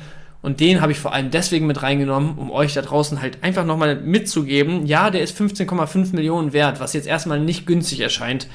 Aber zu wissen, dass man dann einen Außenverteidiger hat, der A wahrscheinlich jedes Spiel macht, mehr oder weniger, weil er auf beiden Seiten spielen kann und immer Leistung bringt in meinen Augen. B, jemanden zu haben von Wolfsburgern, die jetzt wieder ganz gut in die Saison gekommen sind, vielleicht auch ein Team sind, was auf je, also, oder ich bin mir sicher, dass es ein Team ist, was zumindest mal so Richtung international schielt dieses Jahr. Und halt jemanden, der, der im Moment, ja gut, jetzt kriegt er gerade wieder den Knick, aber keiner ist, wo jeder dieser, diese 15, 16 Millionen für ausgibt, sondern wo man wahrscheinlich auch mal relativ knapp über Marktwert, ähm, ja, Mähle sich einpacken kann. Solltet ihr den, glaube ich, auf der Liste haben. Gut, Verstehe ich. Dann habe ich, ähm, also Frage generell Wolfsburg. Ja. Rolle Baku. So Baku. Wahnsinn. Ja, also Wahnsinn, nicht schlecht sieht's aus. Ja, jetzt wieder nicht schlecht, weil, aber also nicht wegen Mähle, sondern eher wegen Rogerio aus meinen Augen. Ähm, aus meinen Augen sagt man auch nicht so eigentlich, ne? Aus meiner Sicht. Ähm, Rogerio jetzt halt echt kein besonderes Spiel gemacht ich meine, am Ende gewinnst du halt 2-1 gegen Union, gegen einen absolut ernstzunehmenden Gegner, wo du jetzt nicht unbedingt der große Favorit bist. Deswegen viel Grund zu ändern gibt's jetzt auch nicht. Und äh, Rogerio hat, glaube ich, warte, ich schau mal nach, auch aber ich meine, der hat auch ja. durchgespielt, ja. Aber auf der anderen Seite, also ein Baku, der hat halt einfach Qualitäten, der hat einfach ein Profil, dass wenn, wenn der das abruft, dann ist er halt ein krasser Mehrwert für Wolfsburg. Und ich äh, kann mir nicht vorstellen, dass das halt noch lange dauert, ob es jetzt dann Verletzungs, äh, also wegen Verletzungen ist oder weil halt man doch sagt, okay, Rogerio hat jetzt nicht unbedingt überzeugt oder so. Aber ich kann mir nicht vorstellen, dass Baku jetzt, dass die Chance für Baku noch lange auf sich warten lässt. Und dann ist halt einfach die Frage, sehen wir den Baku, der letzte Saison eine Phase hatte, wo der, glaube ich, fünf Spiele in Folge gescored hat, oder sehen wir den Baku, der halt aus welchen Gründen auch immer, ähm, ja, wieder absolut am, am Boden seiner Form ist. Ja, vor allem, du hast halt jetzt spielst in Dortmund. Das ist ja schon so ein. Also eigentlich, ja. du kriegst deine beste, in Dortmund bringst du deine beste Elf auf den Platz. Und du gewinnst ja. jetzt 3-1 gegen, äh, 2-1 gegen Union Berlin. Ich sehe keine Veränderung in der Startelf. Ich auch nicht. Und, und Bedeutet auch, weil das ist auch die zweite Frage. Also, ja. und vor allem, sag ruhig zu Ende noch. Ich, ich wollte sagen, Mähle ist zwar defensiv solide in meinen Augen, ist aber schon jemand, der ordentlichen Offensivdrang hat. Ich sehe jetzt auch nicht Rogerio als super defensiven Linksverteidiger, aber ich würde behaupten, dass ähm, mit Baku Mele du noch mehr Offensivdrang äh, entwickeln kannst, aber defensiv auch noch mehr Risiko gehst. Und das willst du, glaube ich, nicht gegen Malen, Adiemi, Brand, wen auch immer, die da auf Außen spielen. Ja, und weißt du, wen ich tatsächlich, wo ich die einzige Chance sehe, dass eventuell Baku in der Startelf steht, ist tatsächlich für Patrick Wimmer. Ja, Weil vorne. ich habe hab mir realtaktisch das Spiel mal angeschaut, äh, die Aufstellung, und es war so, dass Wimmer und dann halt Baku noch Einwechslung defensiver agiert haben als Mele teilweise. Also Mele mhm. wirklich, du hast ja gesagt, offensiv immer wieder eingebunden, sucht seine Abschlüsse. Und ich glaube, das könnte gegen Dortmund vielleicht eine Waffe sein, also eine Waffe ist vielleicht übertrieben, aber ein Mittel sein, um vielleicht so ein bisschen die rechte Seite zuzumachen. Weil wenn sie bei Ini und Ranta anrollen, da hast du als Mele ein bisschen zu tun hinten. Oder hättest du lieber einen Baku als einen Wimmer. Na, müsste man vielleicht dann davon abhängig machen, dazu habe ich jetzt leider keine klare Meinung, wie gut es auch so ein Wimmer dann defensiv gemacht hat. Ne? Ich erinnere mich, in den Highlights waren so zwei, drei Aktionen, wo Wimmer auch mal defensiv Zweikämpfe führt und gewinnt. Wenn er es halt jetzt wirklich sehr ordentlich gemacht hat, dann bin ich halt wieder da, wo du eben schon warst. Nach dem Sieg hast du jetzt nicht viel Grund, die, die Elf zu ändern. So, ne? Wenn es aber so war, dass das jetzt halt ausgewählte Szenen waren, die ich. Nee, brauchst gar nicht weiterreden, Bench. Äh, ja. Sechs, äh, sechs Zweikämpfe geführt, fünf davon gewonnen, zwei Luftzweikämpfe ja. geführt, zwei davon gewonnen. Ja, also sehr solide. Dann ist da eigentlich auch kein Grund zum Wechseln, ne? Nee, ey, Patrick Wimmer, Leute. Aber das ist halt auch, so ist die Downside davon ist halt, dass Patrick Wimmer auch einfach weniger Offensivaktionen haben wird. Der hat auch wieder Kickbase technisch einfach nicht gut gepunktet am Wochenende. Ja, 48 waren es an der Zahl. Ja, und das ist halt von, bei, bei einem 3-1 von einem Wimmer, wo du normal davon gewohnt bist, dass der alles macht in der Offensive, ist halt nichts. Der muss halt defensiv arbeiten, deswegen Dortmund genauso sein. Ja, so sieht's aus. Ich glaube, dann, dann können wir schließen mit dem Satz, dass wir wahrscheinlich bei Baku immer noch Riesengefahr sehen, dass du da viel Geld im Moment versenkst, trotzdem aber der Meinung sind, dass er früher oder später seine Chance kriegt. Rogerio, äh, ja, kein guter Punkter, keine besonders gute Anlage, auch einfach recht unsicher. Und Mähler am Ende des Tages der Außenverteidiger ist, mit dem du überhaupt keine Schmerzen haben wirst, der seine Punkte macht und der sich wahrscheinlich auch für gut 15 Millionen noch lohnt im Moment. Word. Aber vielleicht nicht in der Championship am nächsten Wochenende gegen Dortmund. Ja, okay. Ja, aber ich, ich glaube, da, da findet jeder Manager oder jede Managerin schon ihren Weg zu der Erkenntnis, dass du jetzt kein Wolfsburger Außenverteidiger in Dortmund der ganzen Liga vorziehst. Da hoffen wir doch an die Vernunft der Leute da draußen. Gut, das war die emotionale, auch wenn wir schon ein paar Statistiken reingemischt haben. Aber das sind auch Bench und Jani für euch am Mikrofon heute. Das war der Maschinenraum, was war Bench-Maschinenraum. Wir gehen jetzt zum Statistik-Snack nach dem vierten Spieltag. Statistik-Snack.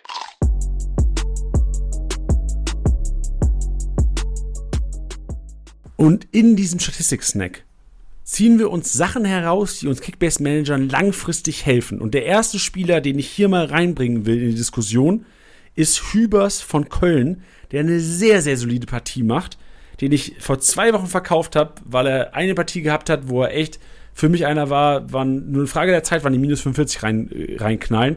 Jetzt gegen Hoffenheim eine sehr, sehr solide Partie, viel geklärt vorne, äh, hinten und ja auch einer, der nach Standards mal immer wieder reinkommt. 29 Aktionen hat er gehabt, 102 Punkte. Und mit Anton und Jens, und Jens, über den müssen wir auch noch sprechen, haben wir über Wolfsburg geredet und nicht über Jens. Aber das wären für mich so drei, die jetzt Hübers, Anton, Jens, die ich auch langfristig in der Elf sehe. Jens für mich auch jetzt nach diesem Spiel in Wolfsburg gesetzt. Also Cesiger war schön, aber das war's jetzt.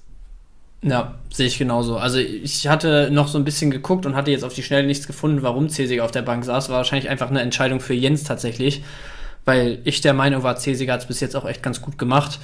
Aber dadurch, dass dann jetzt in der Situation trotzdem der Wechsel kommt, Jens es halt auch wieder gut macht, ähm, sehe ich da eigentlich auch Jens in der ersten Elf die nächsten Wochen. Hübers, also ich, ich verstehe dich, vor allem weil Hübers auch immer so, es gibt so Verteidiger, ich, ich, muss jetzt aufpassen, was ich sage oder wie ich sage, aber. Frei raus einfach. So, als würdest du, von, als würdest du von, von, so von, ihrem, von ihrem Bewegungsapparat her einfach sieht das immer danach aus, als ob der Körper irgendwann mal eine Bewegung nicht macht, die du dir im Kopf überlegst, so. Also nicht gehen kann, die Bewegung.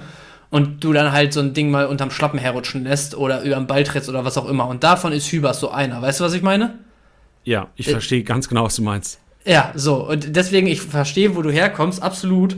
Aber wenn du dir halt seine Punkte anguckst, das waren wahrscheinlich sogar, war wahrscheinlich sogar das Spiel, wo er 22 Punkte gegen Wolfsburg gemacht hat. Aber ansonsten Niederlage gegen Dortmund 62, Unentschieden gegen Frankfurt 76 und jetzt halt die 115 Punkte bei einem 1-3.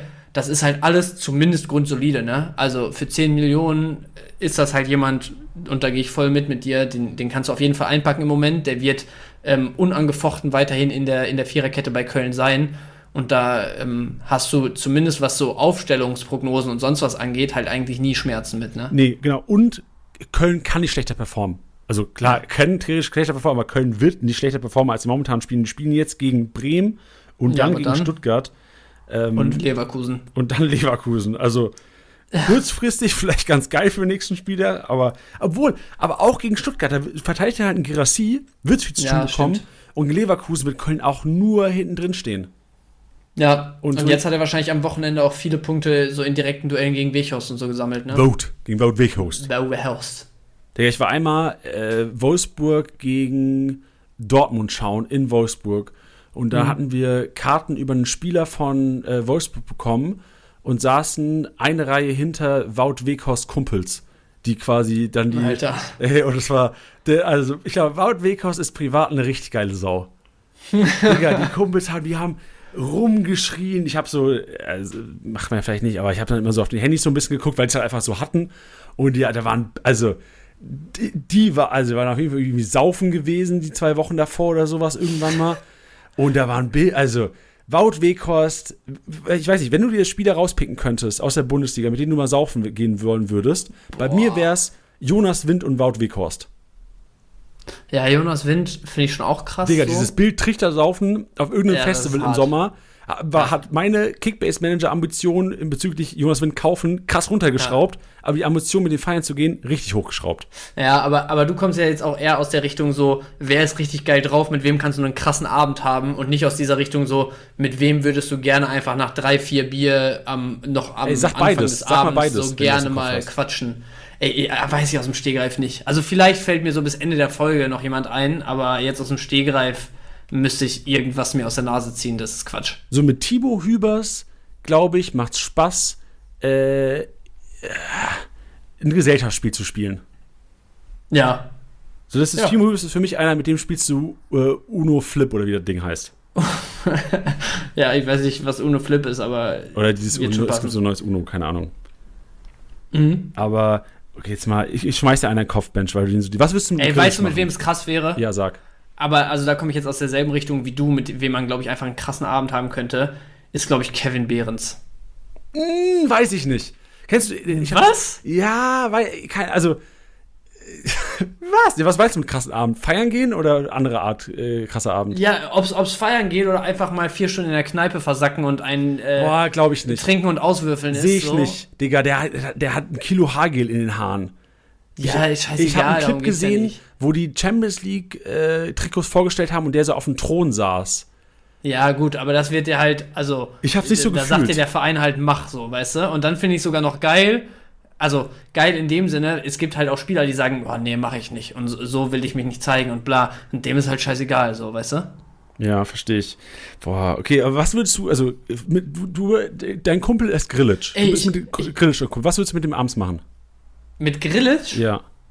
Okay, warte. Ahnung, du würdest dem sagen, wie geil er ist und wie, wie du ihn liebst in Kickbase. Ich würde mir, ich würd mir mit ihm sein Tor nochmal angucken. Okay. Nee, aber ich, ich habe jetzt jemanden, weil ich gerade bei Union hier gelandet bin, mit dem ich äh, richtig gerne dann mal bei ein paar Bier quatschen würde. Einfach so, auch wegen seiner Karriere bislang, wäre Robin Gosens. Ja. Der wird auch, Das der würde dich auf den Tisch saufen, Mensch. Auch wenn das wenige Menschen Ja. in Deutschland können, Er übertreibt jetzt nicht. der, er wird es schaffen. Ja, höchstwahrscheinlich. Aber mit dem würde ich einfach, also mit dem hast du, glaube ich, wirklich einen geilen Abend und also äh, jetzt mal ein paar Bier hin oder her, auch ohne. Mit dem könntest du, glaube ich, vier Stunden, äh, keine Ahnung, mit ein paar Würstchen vom Grill auf der Terrasse sitzen und einfach darüber sprechen, wie, wie geil es doch damals noch so auf Amateurlevel bei ihm war und äh, wie dann, ne, hier so Zeit in Italien und kranke Spiele natürlich auch mit Atalanta gehabt und so. Dann jetzt bei Union angekommen, direkt so durch die Decke gegangen. Also mit dem, der hätte, glaube ich, da hättest du nie Probleme, irgendwie nochmal ein nächstes Thema zu finden. So, liebe Hörer, jetzt passt mal auf. Wir haben ja unseren Discord-Channel, ne? Und da haben wir diesen Channel auch, erste Bundesliga STSB Podcast. Schreibt mal bitte rein, wenn ihr Bock drauf habt, mit welchen Bundesliga-Profis und warum ihr gerne mal feiern gehen wollen würdet oder einen saufen wollen würdet.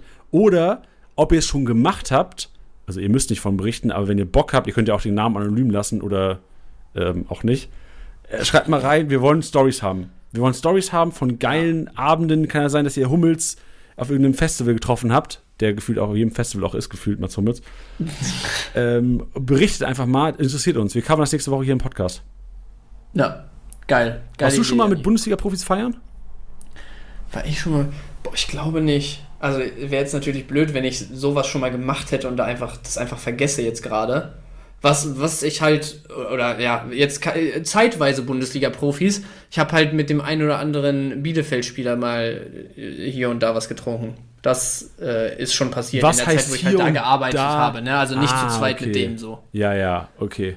Also sowas ist schon passiert in, in, in größerer Runde, aber ähm, jetzt, dass ich wirklich durch Zufall irgend oder gewollt irgendwen da getroffen und mit dem zusammen was getrunken hätte oder unterwegs gewesen wäre, ist, glaube ich, noch nicht passiert, ne? Du? Wir äh, nee, aber wir hatten mal im Podcast hier einen Leipzig-Experten, der davon erzählt hat, dass Ilsanka früher in Leipzig die Clubszene regiert hat. Äh. Alkoholtechnisch. Von dem gibt es auch krasse, also äh, ein Bekannter von mir war mit seiner Mannschaft auf Malle und in dem Zeitraum war auch Leipzig, ich glaube, das war das Jahr, wo die aus der zweiten in die erste Liga hochgegangen sind oder so, ähm, waren die irgendwie auch da. Oder war Ilsanka da schon da, als sie hoch? Ich weiß nicht, es war auf jeden Fall Safe. ein Jahr, wo Ilsanka ähm, mit seiner Truppe auch da war. Ähm, und also da wurden Dinge erzählt, das, das kannst du hier nicht erzählen. Oh, doch, doch, aber genau das wollen wir hier erzählen. Ja, aber also, Also, das, außer also dir kommt die haben sich so. da, die haben sich da, äh, also ich, ich will jetzt gar nicht sagen, ob Ilsanka oder eher die Kollegen oder wer auch immer, aber manche, wir sagen es mal so, manche Profis benehmen sich halt auch wie Hose offen, weil die wissen, die können's, ne? So. Ja. Übrigens, äh, warte, ganz kurz, geile Überleitung. Wie geil war es, dass Tusche am Wochenende bei Sky einfach seine Hose runtergezogen hat und sein Tattoo gezeigt hat? Ja, das war stark. Also das habe ich ja komplett gefeiert. Ja. Ah, mit Tusche habe ich schon gesoffen. Aber das ist ja kein äh, Bundesliga-Profi. Ja, ja. Ex. Gut. Ja. Aber immerhin. Schön, das war der Statistik-Snack. Freunde, Statistik äh, 1 Bench, 1 Jani. Dann äh, Kategorie Dribbelkönig ist die Kategorie, wo man sieht, welcher Spieler die meisten ausgetribbelten Gegenspieler hatte. Und das war Kusunu am Wochenende einfach. So ein geiler Typ. What the? Also Kusunu, ich, ich traue dem Braten nicht, weil Kusunu eigentlich nicht dafür bekannt ist, offensiv sich einzuschalten. So, ich habe Kusunu davor noch nie gesehen, wie er im gegnerischen Strafraum war, außer bei Standards. So, warum jetzt? Ja, Du bist doch Kusunu-Besitzer, erzähl mal. Ja, ich, ich finde schon, und äh, also äh, ich bin Kusunu-Besitzer in, ich weiß gar nicht welcher Liga, und der Kollege, mit dem ich Freitag geguckt habe, unter anderem, ist Kusunu-Besitzer in meiner privaten Liga mit ihm. Deswegen hatten wir beide halt ein Auge drauf. Und wir haben es beide so krass gefeiert die ganze Zeit, weil der halt wirklich. Also ich, ich glaube, Kusunu ist einer, der mit am meisten von dieser Leverkusener Erfolgssträhne gerade profitiert, weil du bei dem wirklich siehst, wie der von Spiel zu Spiel an Selbstvertrauen gewinnt. So. Der, der steht als rechter Innenverteidiger, so klassische Position direkt an der rechten Außenlinie, kriegt einen Ball vom Torwart, öffnet das Spiel nach vorne und muss dann eigentlich einen langen Ball schlagen, weil halt der Gegner aus der Mitte Druck macht. Und der, der tritt drauf, zieht das Ding mit der Sohle am Gegenspieler vorbei, dribbelt in die Mitte rein. Auch kurz vor Schluss, wo dann, glaube ich, der Handelfer sogar in derselben Szene dann hinterher passiert ist oder in derselben ja, Angriffsphase sozusagen, ist er auch einmal irgendwie gegen drei, vier Münchner ins Dribbling gegangen, hat die da alle vernascht und am Ende halt irgendwie, gut, ist dann, glaube ich, nichts draus geworden, unmittelbar. Aber dem siehst du wirklich an, wie der mittlerweile einfach so viel Confidence mitbringt und so in seine eigenen Fähigkeiten vertraut. Und was halt noch mal krasser ist, ist, der kann es halt wirklich, ne? Also der ist halt wirklich gut mit Ball am Fuß. Ja, ich finde es erstaunlich, weil eigentlich hätte ich gesagt, seine Stärke ist eigentlich das Verteidigen. So, ich finde ihn, Ja. das habe ich glaube ich vor zwei Wochen schon mal im Podcast gesagt, ich finde ihn den stärksten Defensivverteidiger. Also klar, was Kopfballspiel angeht, vielleicht auch noch Tar aufgrund der Körperlichkeit, weil ich finde Kusunu defensiv den besten Verteidiger bei Leverkusen. Ja, also der ist, ist Wahnsinn. Und jetzt ist, absolut seine. Prime-Qualität. Ja, aber also jetzt mal, der ist 15,6 Millionen wert. Ne? Also erstmal hättest du mir vor drei Monaten erzählt, dass Kusunu 15,6 Millionen wert ist. Ich hätte, ich weiß nicht, was ich gemacht hätte. Ich hätte dir nicht geglaubt. Ja. Und jetzt ist er glaub 15,6 Millionen wert. Wenn der jetzt auf dem Markt ist, ne, der, der ist ja, glaube ich, in unseren Ligen, wo wir beide zusammen zocken, ist er überall vergeben. Was machst du jetzt Ja. als Manager, wenn du mit 15,6 Millionen auf den Markt kommst? Overpayst du gnadenlos, weil er immer noch der preiswerteste von den drei ist? Oder sehen wir trotz dem Talk, den wir jetzt gerade hatten, Kusunu als Opfer für Inkapje in drei, vier Wochen? Ich muss gerade ein bisschen grinsen, weil jetzt sind wir wieder an diesem Punkt, an dem wir die letzten Wochen oft waren hier, Janni, wo wir uns darüber ärgern, dass wir im Podcast so unsere Gedanken offenbaren müssen, was so Pläne mit Spielern in unseren Ligen, wo wir zusammen sind, angeht. Mein Plan mit Kusnu ist nämlich eigentlich, ich, also ich bin fest davon überzeugt, dass Leverkusen weiter liefern wird. Vielleicht nicht in der krassen Schlagzahl wie im Moment, aber die werden da oben nicht abreißen lassen, die werden Top 3 unterwegs sein, die ganze Hinrunde in meinen Augen. Und dementsprechend wird auch ein Kusunu, solange er spielt, weiter ordentlich punkten. Aber wenn du dir seine Punkte anguckst, ist das, also jetzt war natürlich sehr ordentlich mit, ich glaube 105 oder so beim Unentschieden gegen Bayern. Aber, warte mal, ich gehe mal einmal ins Profil. 103 übrigens aktuell gegen Bayern. waren's. 89, Ähm, 226, genau. 119 bei einem 5 zu 1 ist in Ordnung, aber nicht mehr in meinen Augen. 126 bei einem 3-0 in Gladbach ist in Ordnung, aber nicht mehr in meinen Augen. 89 bei einem 3-2 gegen Leipzig ist in Ordnung, aber nicht mehr in meinen Augen. Also der Typ, obwohl er es brutal Warte, gut macht. Der Typ ist in Ordnung, aber nicht mehr in meinen Augen. ja, nein, also ich finde, der spielt brutal gut im Moment. Der ist, was die Formstärke angeht und so, also das, das ist für mich gegen die Bayern wahrscheinlich sogar einer der, der fünf besten Leverkusener gewesen. So, äh, von, von allen elf, die gestartet sind. Trotzdem wird er es, glaube ich, nicht langfristig in bessere Kickbase-Punkte als einen 80er, 90er Schnitt übersetzen können, weil wenn Leverkusen sich dann mal ein Spiel schwer tut, ein Spiel nicht gewinnt, er mal ein nicht nur ähm, nicht brutal gutes, sondern nur ein solides Spiel macht, dann geht er halt wieder mit 60, 70 runter. Ja, also für mich war er, glaube ich, sogar der drittbeste Leverkusener. Also hinter ja. Radetzky, Grimaldo, weil sonst, also Hofmann Wirtz fand ich jetzt nicht so explosive davon und Boniface bis auf einzelne Aktionen auch alright. Ähm, ich finde es erstaunlich. Also mir war nicht bewusst, hättest du mich jetzt, hätte ich das Spielerprofil von Kustu nicht gerade gesehen, hätte ich gedacht, er hätte viel bessere Kickbase-Punkte abgeliefert. Ja, und, und, deswegen war mein Plan eigentlich, den jetzt wirklich mal nicht aktiv anzubieten, aber wenn ich ja, eine Alternative finde in der Liga, dass ich ihn vielleicht äh, austausche. Aber ich glaube, an dich werde ich ihn jetzt schon nicht mehr los. Ja, mal sehen, ob jemand so dumm ist und den für dir für 18 abkauft.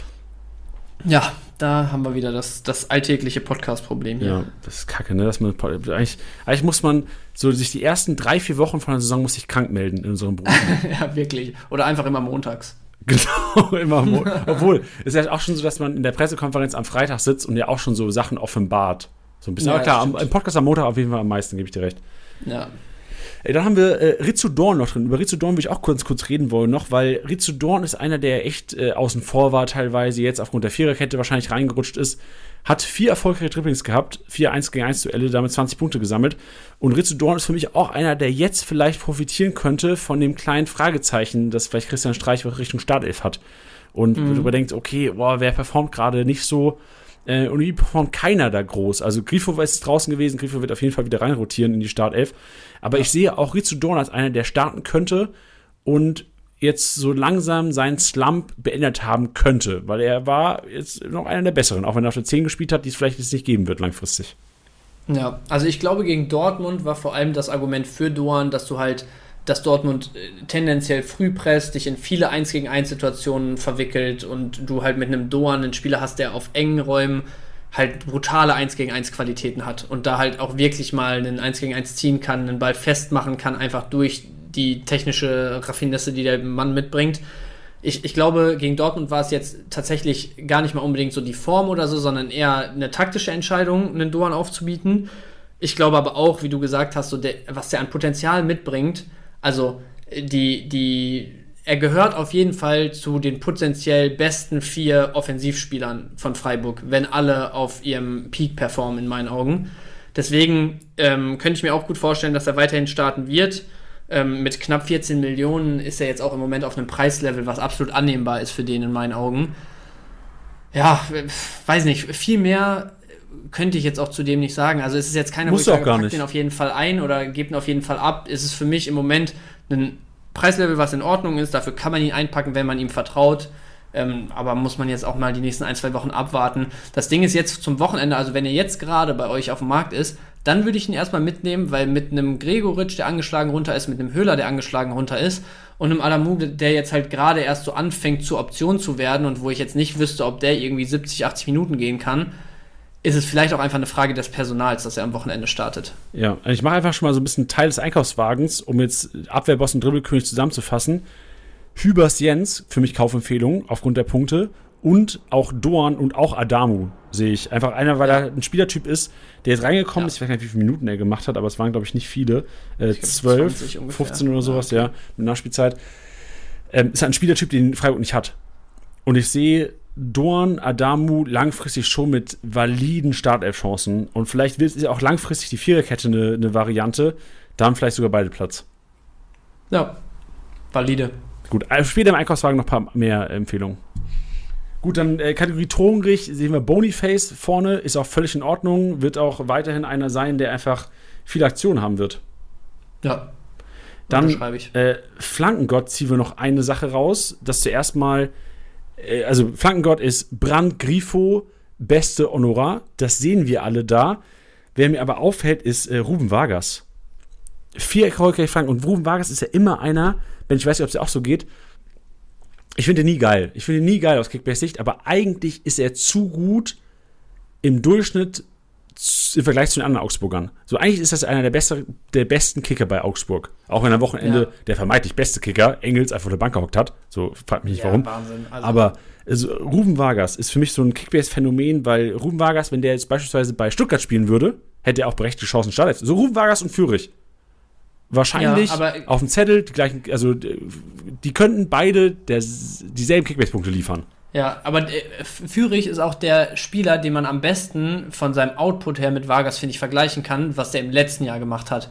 Weil da war Fürich großes, Fürichs großes Problem, der hat das Tempo, der hat die Technik, der hat die 1 gegen 1 Qualitäten, der hat eigentlich auch einen ordentlichen Abschluss zumindest, aber der hat letztes Jahr einfach gefühlt so viele falsche Entscheidungen getroffen, war so ineffizient und das, was Fürich dann letztes Jahr in Stuttgart war, wo es noch auf einem etwas höheren Level aus meiner Sicht äh, als, als Vargas passiert ist, weil du mit Stuttgart einfach noch generell mehr ähm, Offensivaktionen, mehr Punkte im Team und so weiter hattest, ähm, oder potenziell mit mehr gerechnet hast, hattest du halt bei Vargas auf noch einem etwas niedrigeren Level, weil du einfach bei, bei Augsburg, äh, einem Vargas, halt nicht in ordentlichen Spielen mal fünf, sechs Dribblings oder so ansetzen kann, sondern halt zwei, dreimal die Gelegenheit hat.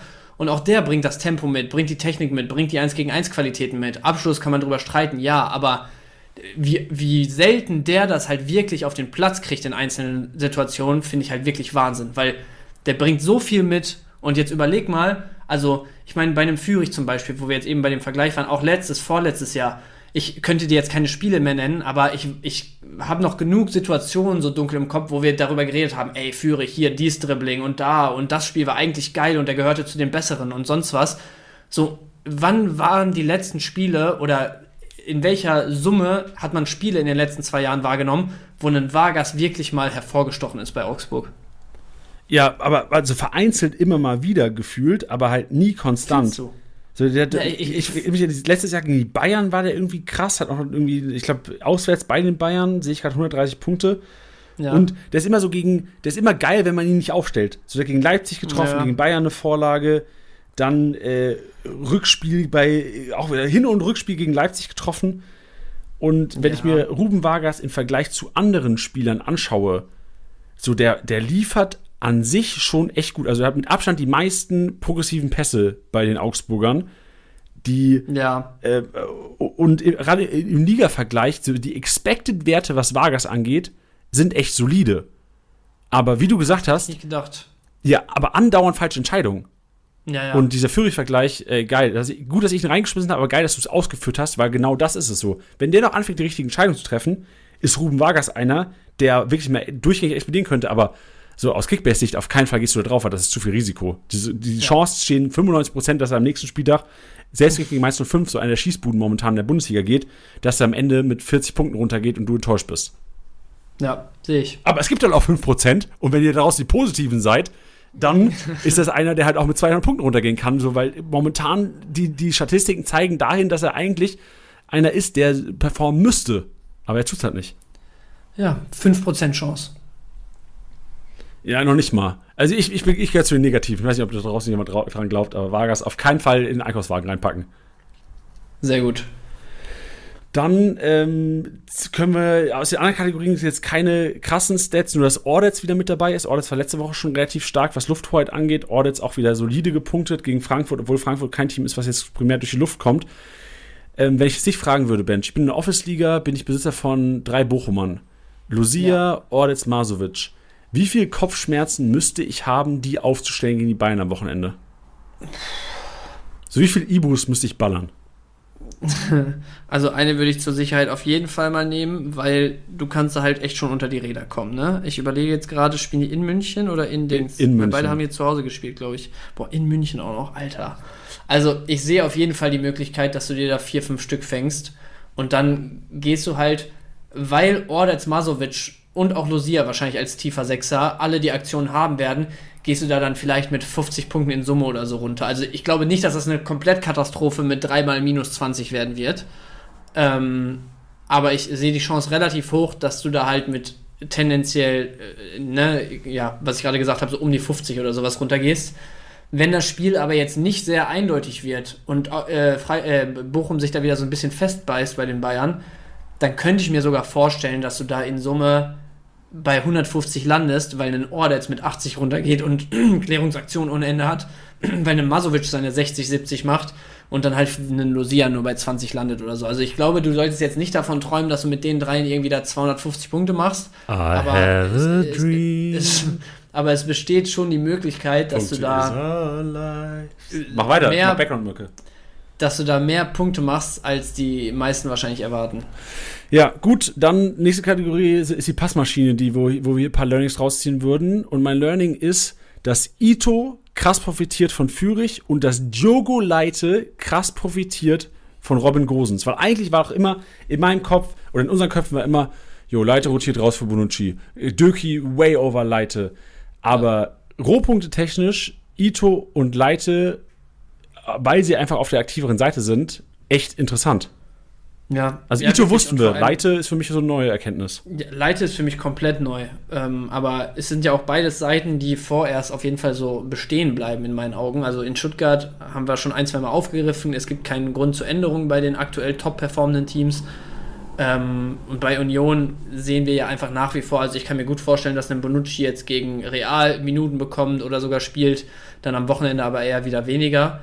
Ähm, deswegen, ich erwarte da einen Leiter eigentlich auch wieder links hinten ähm, in der Dreierkette und einen Gosens erwarte ich auch genauso, wenn da die Fitness mitspielt, wieder auf der Schiene. Also, ja, finde ich krass. Leite also, oder Jade oder wie auch immer der jetzt ausgesprochen wird, hätte ich echt nicht Was war dein zweites Wort? Jade, Jade, irgendwie so wird er, glaube ich, ausgesprochen. Shade. Jade oder, oder Leitch oder so. Jo, Jogo Leitch, irgendwie so. Okay, das ist ja verrückt. Ja. Aber Ja. gut. Ja, also ich will immer noch, es gibt ja irgendwo soll es ja diese Datei geben. Ich weiß nicht, wer darauf Zugriff hat, anscheinend ja Buschmann und Co. Wo alle Spieler ihren eigenen Namen eingesprochen haben. Wo ist diese Datei? Wo finde ich das?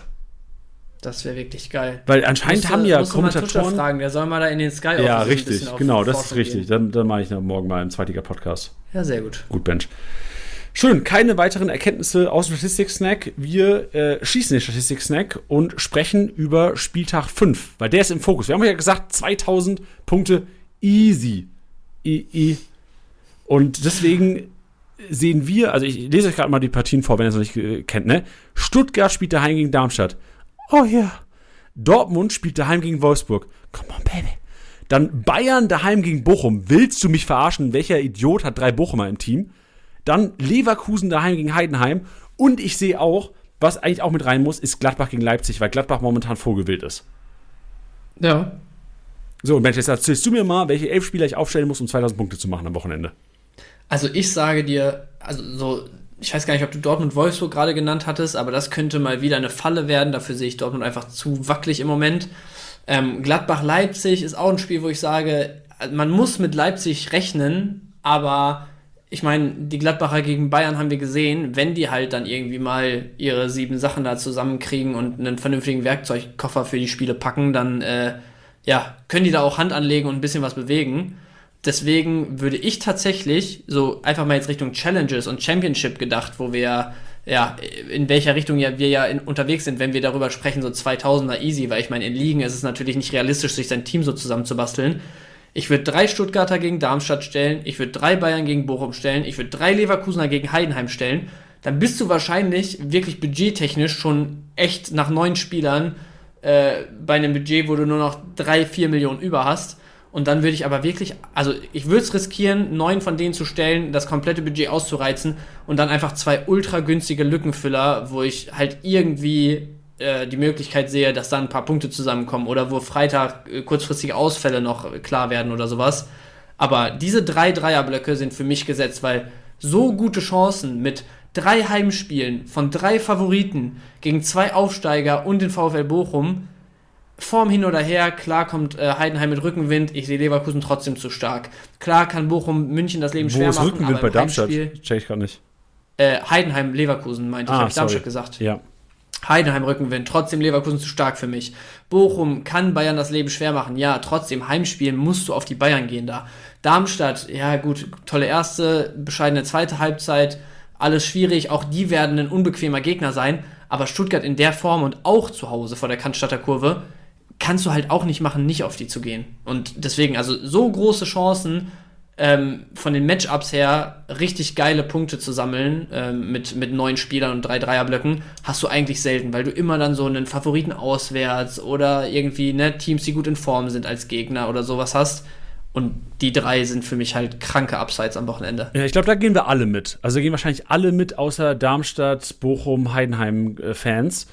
Ja. Aber wer sind jetzt die günstigen Lückenfüller? So, lass mal auf die Suche gehen, weil das ist, glaube ich, noch schwerer. So die 2000er, wir wissen, so viele wären wahrscheinlich Kombi, Boniface, Wirtz, Grimaldo. Viele werden sagen, Sané, Kane, ähm, pff, Kimmich, okay, das geht schon leer, aber dann halt, aber du, du, weißt, also so ich glaube, die, jeder weiß, wer so die Punkter sind von den Vereinen. Jeder wird wahrscheinlich bei Dortmund sagen, Brandt, äh, Hummels, je nach Verlauf unter der Woche und Daniel Mahlen. Oder ein Füllkrug vorne rein. 28 Mio auch in Ordnung für einen Füllkrug, wenn er starten sollte am Wochenende. Aber ja. wo siehst du jetzt Partien am Wochenende? Oder wir können ja auch mal sagen, wo sehen wir Partien, dass ich mir auch mal einen Mix bringe, äh, wo wir preiswerte Spieler aufstellen würden. Wo hätten wir die Eier? Welche Duelle siehst du? Also, was ich sehe, ist halt so 50-50-Partien bei Augsburg-Mainz, wo du auf beiden Seiten wahrscheinlich Richtung Wochenende dann so ein, zwei Positionen hast, wo günstige Spieler wahrscheinlich starten. Ja, Union Hoffenheim wird teuer sein, aber würde ich mich sogar auch trauen, auf Hoffenheimer zu gehen. Bei Union muss man halt nur schauen, gibt es da wieder Ausfälle in der Dreierkette, dass da irgendein günstiger nachrückt. Ähm, passiert da vielleicht wieder was auf den Außenpositionen, wie auch immer, aber da ist es dann schon nicht mehr ganz so günstig. Ähm, und was ich dann noch, also Frankfurt-Freiburg sehe ich auch als relativ ausgeglichen, aber auch beide relativ hohes Preislevel wahrscheinlich sind für mich die Partien, in denen man sich dann bedienen könnte für so Lückenfüller, echt Augsburg-Mainz zu Hause, Augsburg gegen Mainz zu Hause so und Bremen-Köln. Bremen auch eigentlich immer ja, den einen oder anderen Starter drin, der relativ preiswert ist. Die Dreierkette ist relativ teuer mittlerweile. Du hast einen Schmied, der noch nicht ganz so teuer ist, einen Stay, der noch nicht ganz so teuer ist.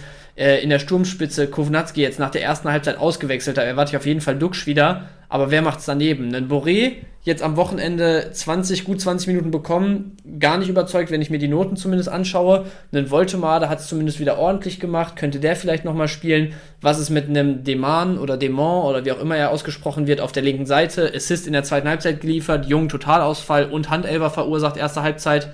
Solche Spieler wären dann wahrscheinlich was, wo ich, ja, wo ich schauen würde, dass man die vielleicht mal reinkriegt. Ey, ich sehe auch, dass du vielleicht sogar mit einem Lukeba Scheschko Mix, wenn du halt nicht auf die dicken, fetten Yo. Bayern gehen musst, dir krass Leipzig. entsparen kannst. Und äh, also ich sehe wirklich Leipzig gegen Gladbach als ganz, ganz klaren Favoriten. Ja, aber also ja, gut, ey, also jetzt, wo du es gerade sagst, wenn du halt bei Bayern äh, die Cojones hast, ähm, dich zwischen, sagen wir mal, Leimer und Masraui zu entscheiden. Geh auf Masraui. Über die so. Woche sowieso genau, er richtig. Bisschen, also ja, Masraui Müller. Masraui ja, genau. Du hast auch, ja, du hast aber wenn du, wenn du da recht preisgünstig unterwegs bist, wenn du, was du gerade gesagt hast, also ne, Bayern nicht so teuer, wer waren die anderen Favoriten? Stuttgart, wenn du dich da traust, mal, keine Ahnung, Digga, mit einem Sagadu zu gehen für 15 Millionen. Nee, aber Sagadu sehe ich schon mit nochmal besserem Potenzial als ein Stenzel. Wenn du da, ja gut, Girassi musst du dann eigentlich fast mitnehmen. Ja, ja, also, aber wen stellst du von Stuttgart auf? Also, Stiller auch gar nicht so schlecht, punktet auch echt solide. Ja, safe. Also Und vielleicht Stiller Girassi. hier oder da. Ski also, Stiller Girassi. Milo hat auch. Milo fand ich schwach gegen Mainz. Ja, ja, gut. Also war jetzt, war jetzt nicht besonders gut, aber ist halt schon auch immer jemand, wo ich mir denke, also der kann immer ausbrechen, ne? Ja. Und ich meine, das Risiko musst du ja nehmen in der Championship. Das bringt ja jetzt nichts. In der Championship, was ist denn ein Karasor zum Beispiel im Moment wert? Irgendwie 13 ja, Mio, 13, 7. 13, 14 Mio. So, ja, der wird, wenn die gewinnen, seine 100 machen, aber da in Relation dann 14 Millionen für auszugeben, da würde ich dann, glaube ich, lieber halt 15 für einen Sagadu ausgeben, hoffen, dass sie zu Null spielen, er vielleicht sogar einen Scorer sammelt oder halt wieder 28 Bälle klärt und da halt mit 180 runtergeht, weißt ja, du? Also das Risiko musst du ja nehmen in Challenges. Deswegen, ähm, also Karasor wäre jetzt keiner, den ich da gehen würde. Für mich interessant, Ito vielleicht, wenn du ihm wieder über die linke Bahn da was zutraust, aber da würde ich wahrscheinlich Sagadu sogar bevorzugen ähm, weil beide für mich ähnliches Scorer-Potenzial haben und Sagadu dann aus der Mitte heraus wahrscheinlich sogar bessere Rohpunkte macht. Stiller recht günstig. Mio wäre auch jemand, den ich überlegen würde. Und ich würde wahrscheinlich sogar ja, vom Gesamtbudget dann eher einen Silas riskieren als einen Fürich für 17, 18 Millionen. Ja, fühle ich. Ja, das wären die Stuttgarter. Und Gerassi braucht man nicht drüber reden. Also, wenn du drei Stuttgarter stellst, dann muss Gerassi einer davon sein. Ja, Gerassi, ich glaube, die, Gefahr ist halt auch einfach zu groß. Also ich hatte es jetzt, glaube ich, an den ersten zwei Spieltagen teilweise, dass wenn halt Gerassi 300, 400 macht und du nicht aufstellst, hast du halt gerade in der Champ in, in Championships hast du gar keine Chance. Weil halt ja, ja. Gerassi wird primär aufgestellt von allen. Andersrum, halt wenn Gerassi verkackt und du nicht aufgestellt hast, gehörst du wahrscheinlich zu, der, zu den 20, 30 Prozent, die ihn nicht aufgestellt haben. Naja. Ist, also, es ist schwer, aber für mich, also in der Form, das, das geht nicht. Da führt kein Weg dran vorbei. Musst du machen. Ja, wild. Bin mal gespannt. Dazu auf jeden Fall mehr in All Eyes on Championship, auch am Donnerstag noch, wo Bench und ich unsere Elfs mal, oder ich auf jeden Fall, mal sehen, ob Bench dann vielleicht auch reinschickt, ob wir ähm, unsere Elfs einfach mal da präsentieren und zusammenstellen, weil nach der Champions League-Partie ist man auf jeden Fall immer noch schlauer als vor der Champions League-Partie. So sieht's aus. Das ist mal ein Learning, oder?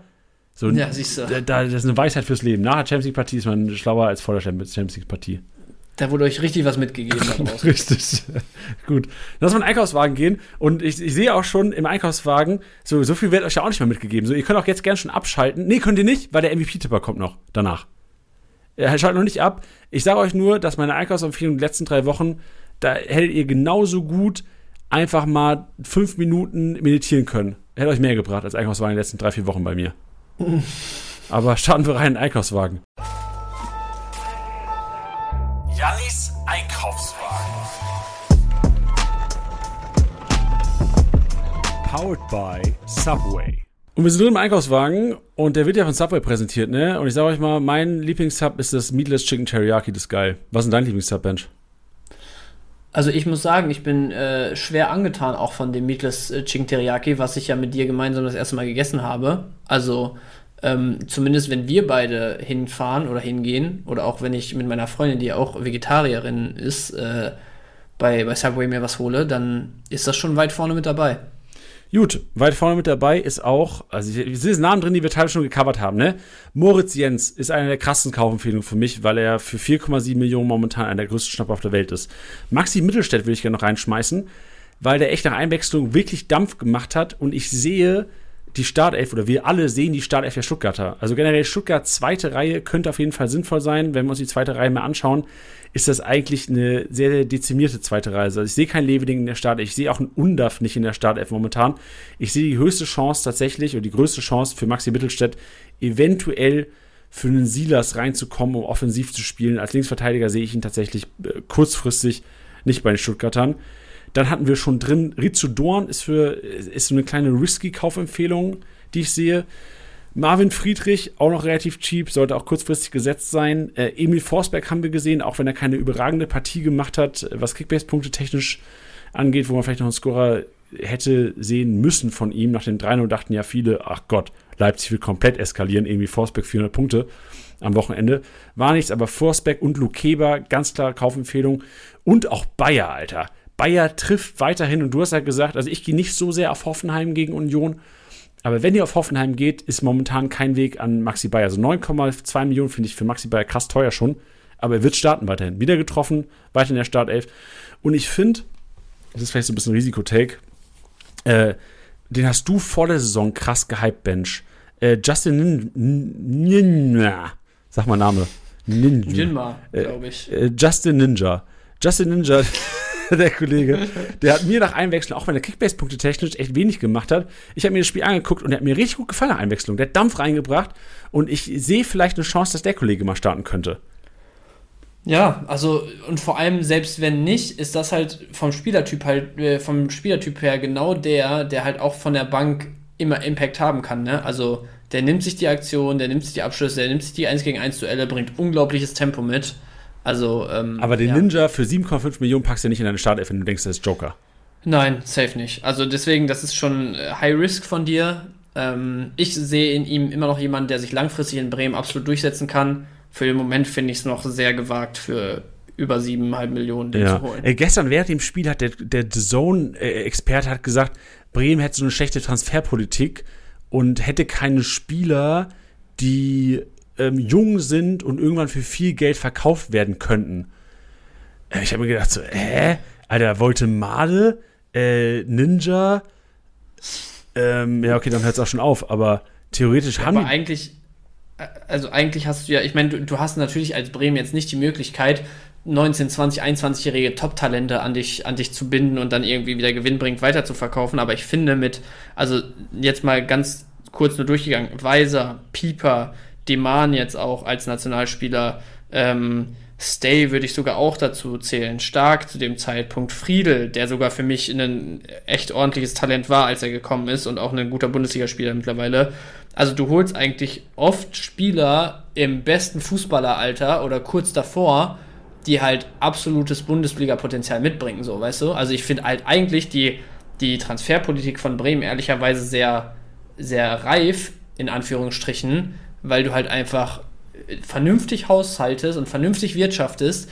Natürlich ist es halt bitter, dass du jetzt für einen Füllkrug nicht die Unsummen mehr holen kannst oder auch für einen Duxch wahrscheinlich nicht oder so, aber im Rahmen deiner Möglichkeiten stellst du halt eigentlich, und da warst du ja nicht der Meinung vor der Saison, ich weiß nicht, wie mittlerweile deine Meinung dazu ist, aber im, so ich finde, die stellen jedes Jahr einen soliden Bundesliga-Kader im Rahmen ihrer Möglichkeiten zusammen, jetzt die letzten zwei.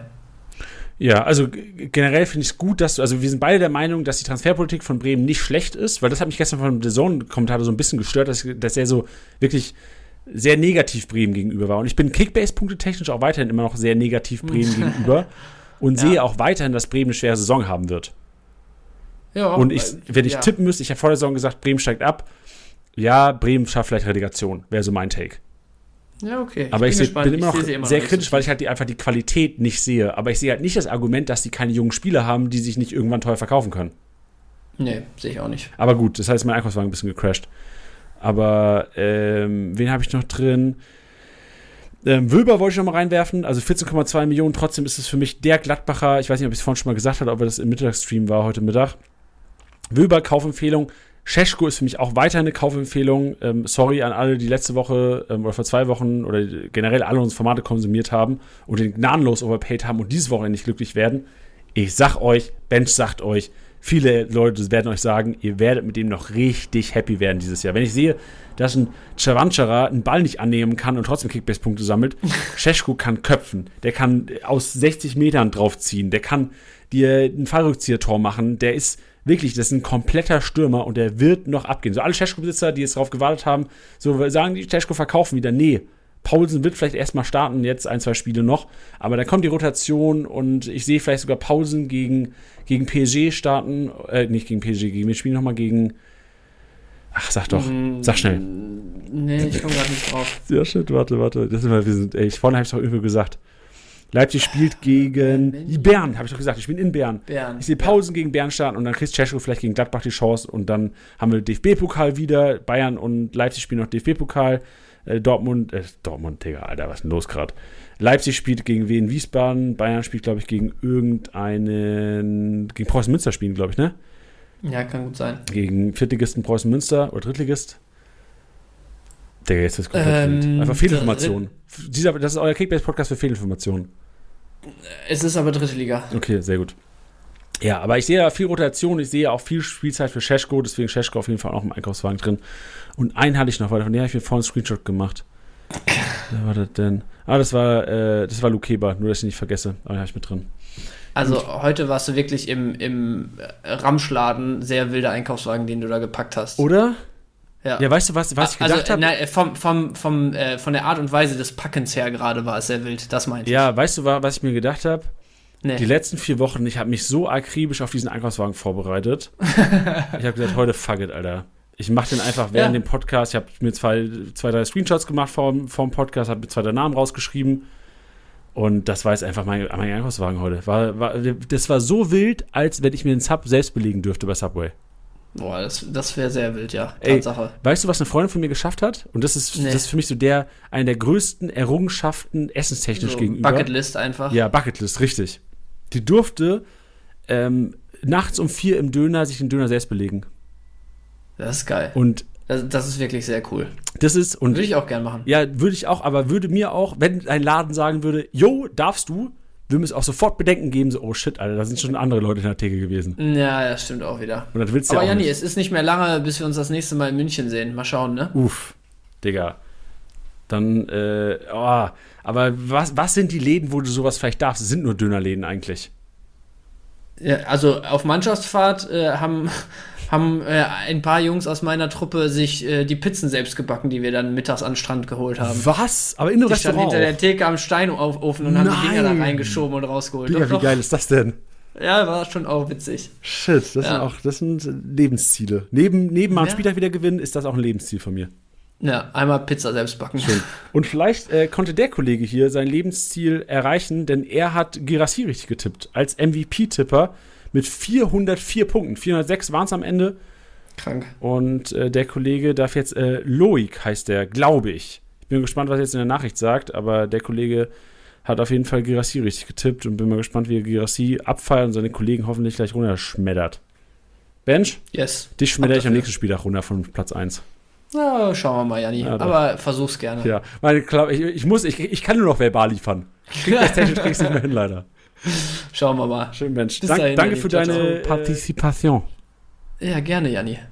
Tschüss. Hören wir uns die Tage. Hören wir uns Bis die dann, Tage. ciao, ciao. ciao. Ja, gut Kick in die Runde. Hier ist der Loic aus dem schönen Poolheim. Erstmal zu Zero Girassi. Der Mann ist einfach nur der Wahnsinn. Also was der jetzt die letzten Spieltage abgerissen hat.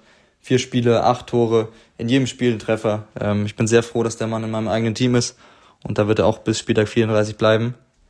Ansonsten hatte ich auch die Ehre, mir das Spiel live im Stadion angucken zu dürfen. In dem Sinne gehen auch viele Grüße raus an Yannick, äh, mit dem ich dort zusammen war. Und an meine Kickbase-Runde FC Blockhausen.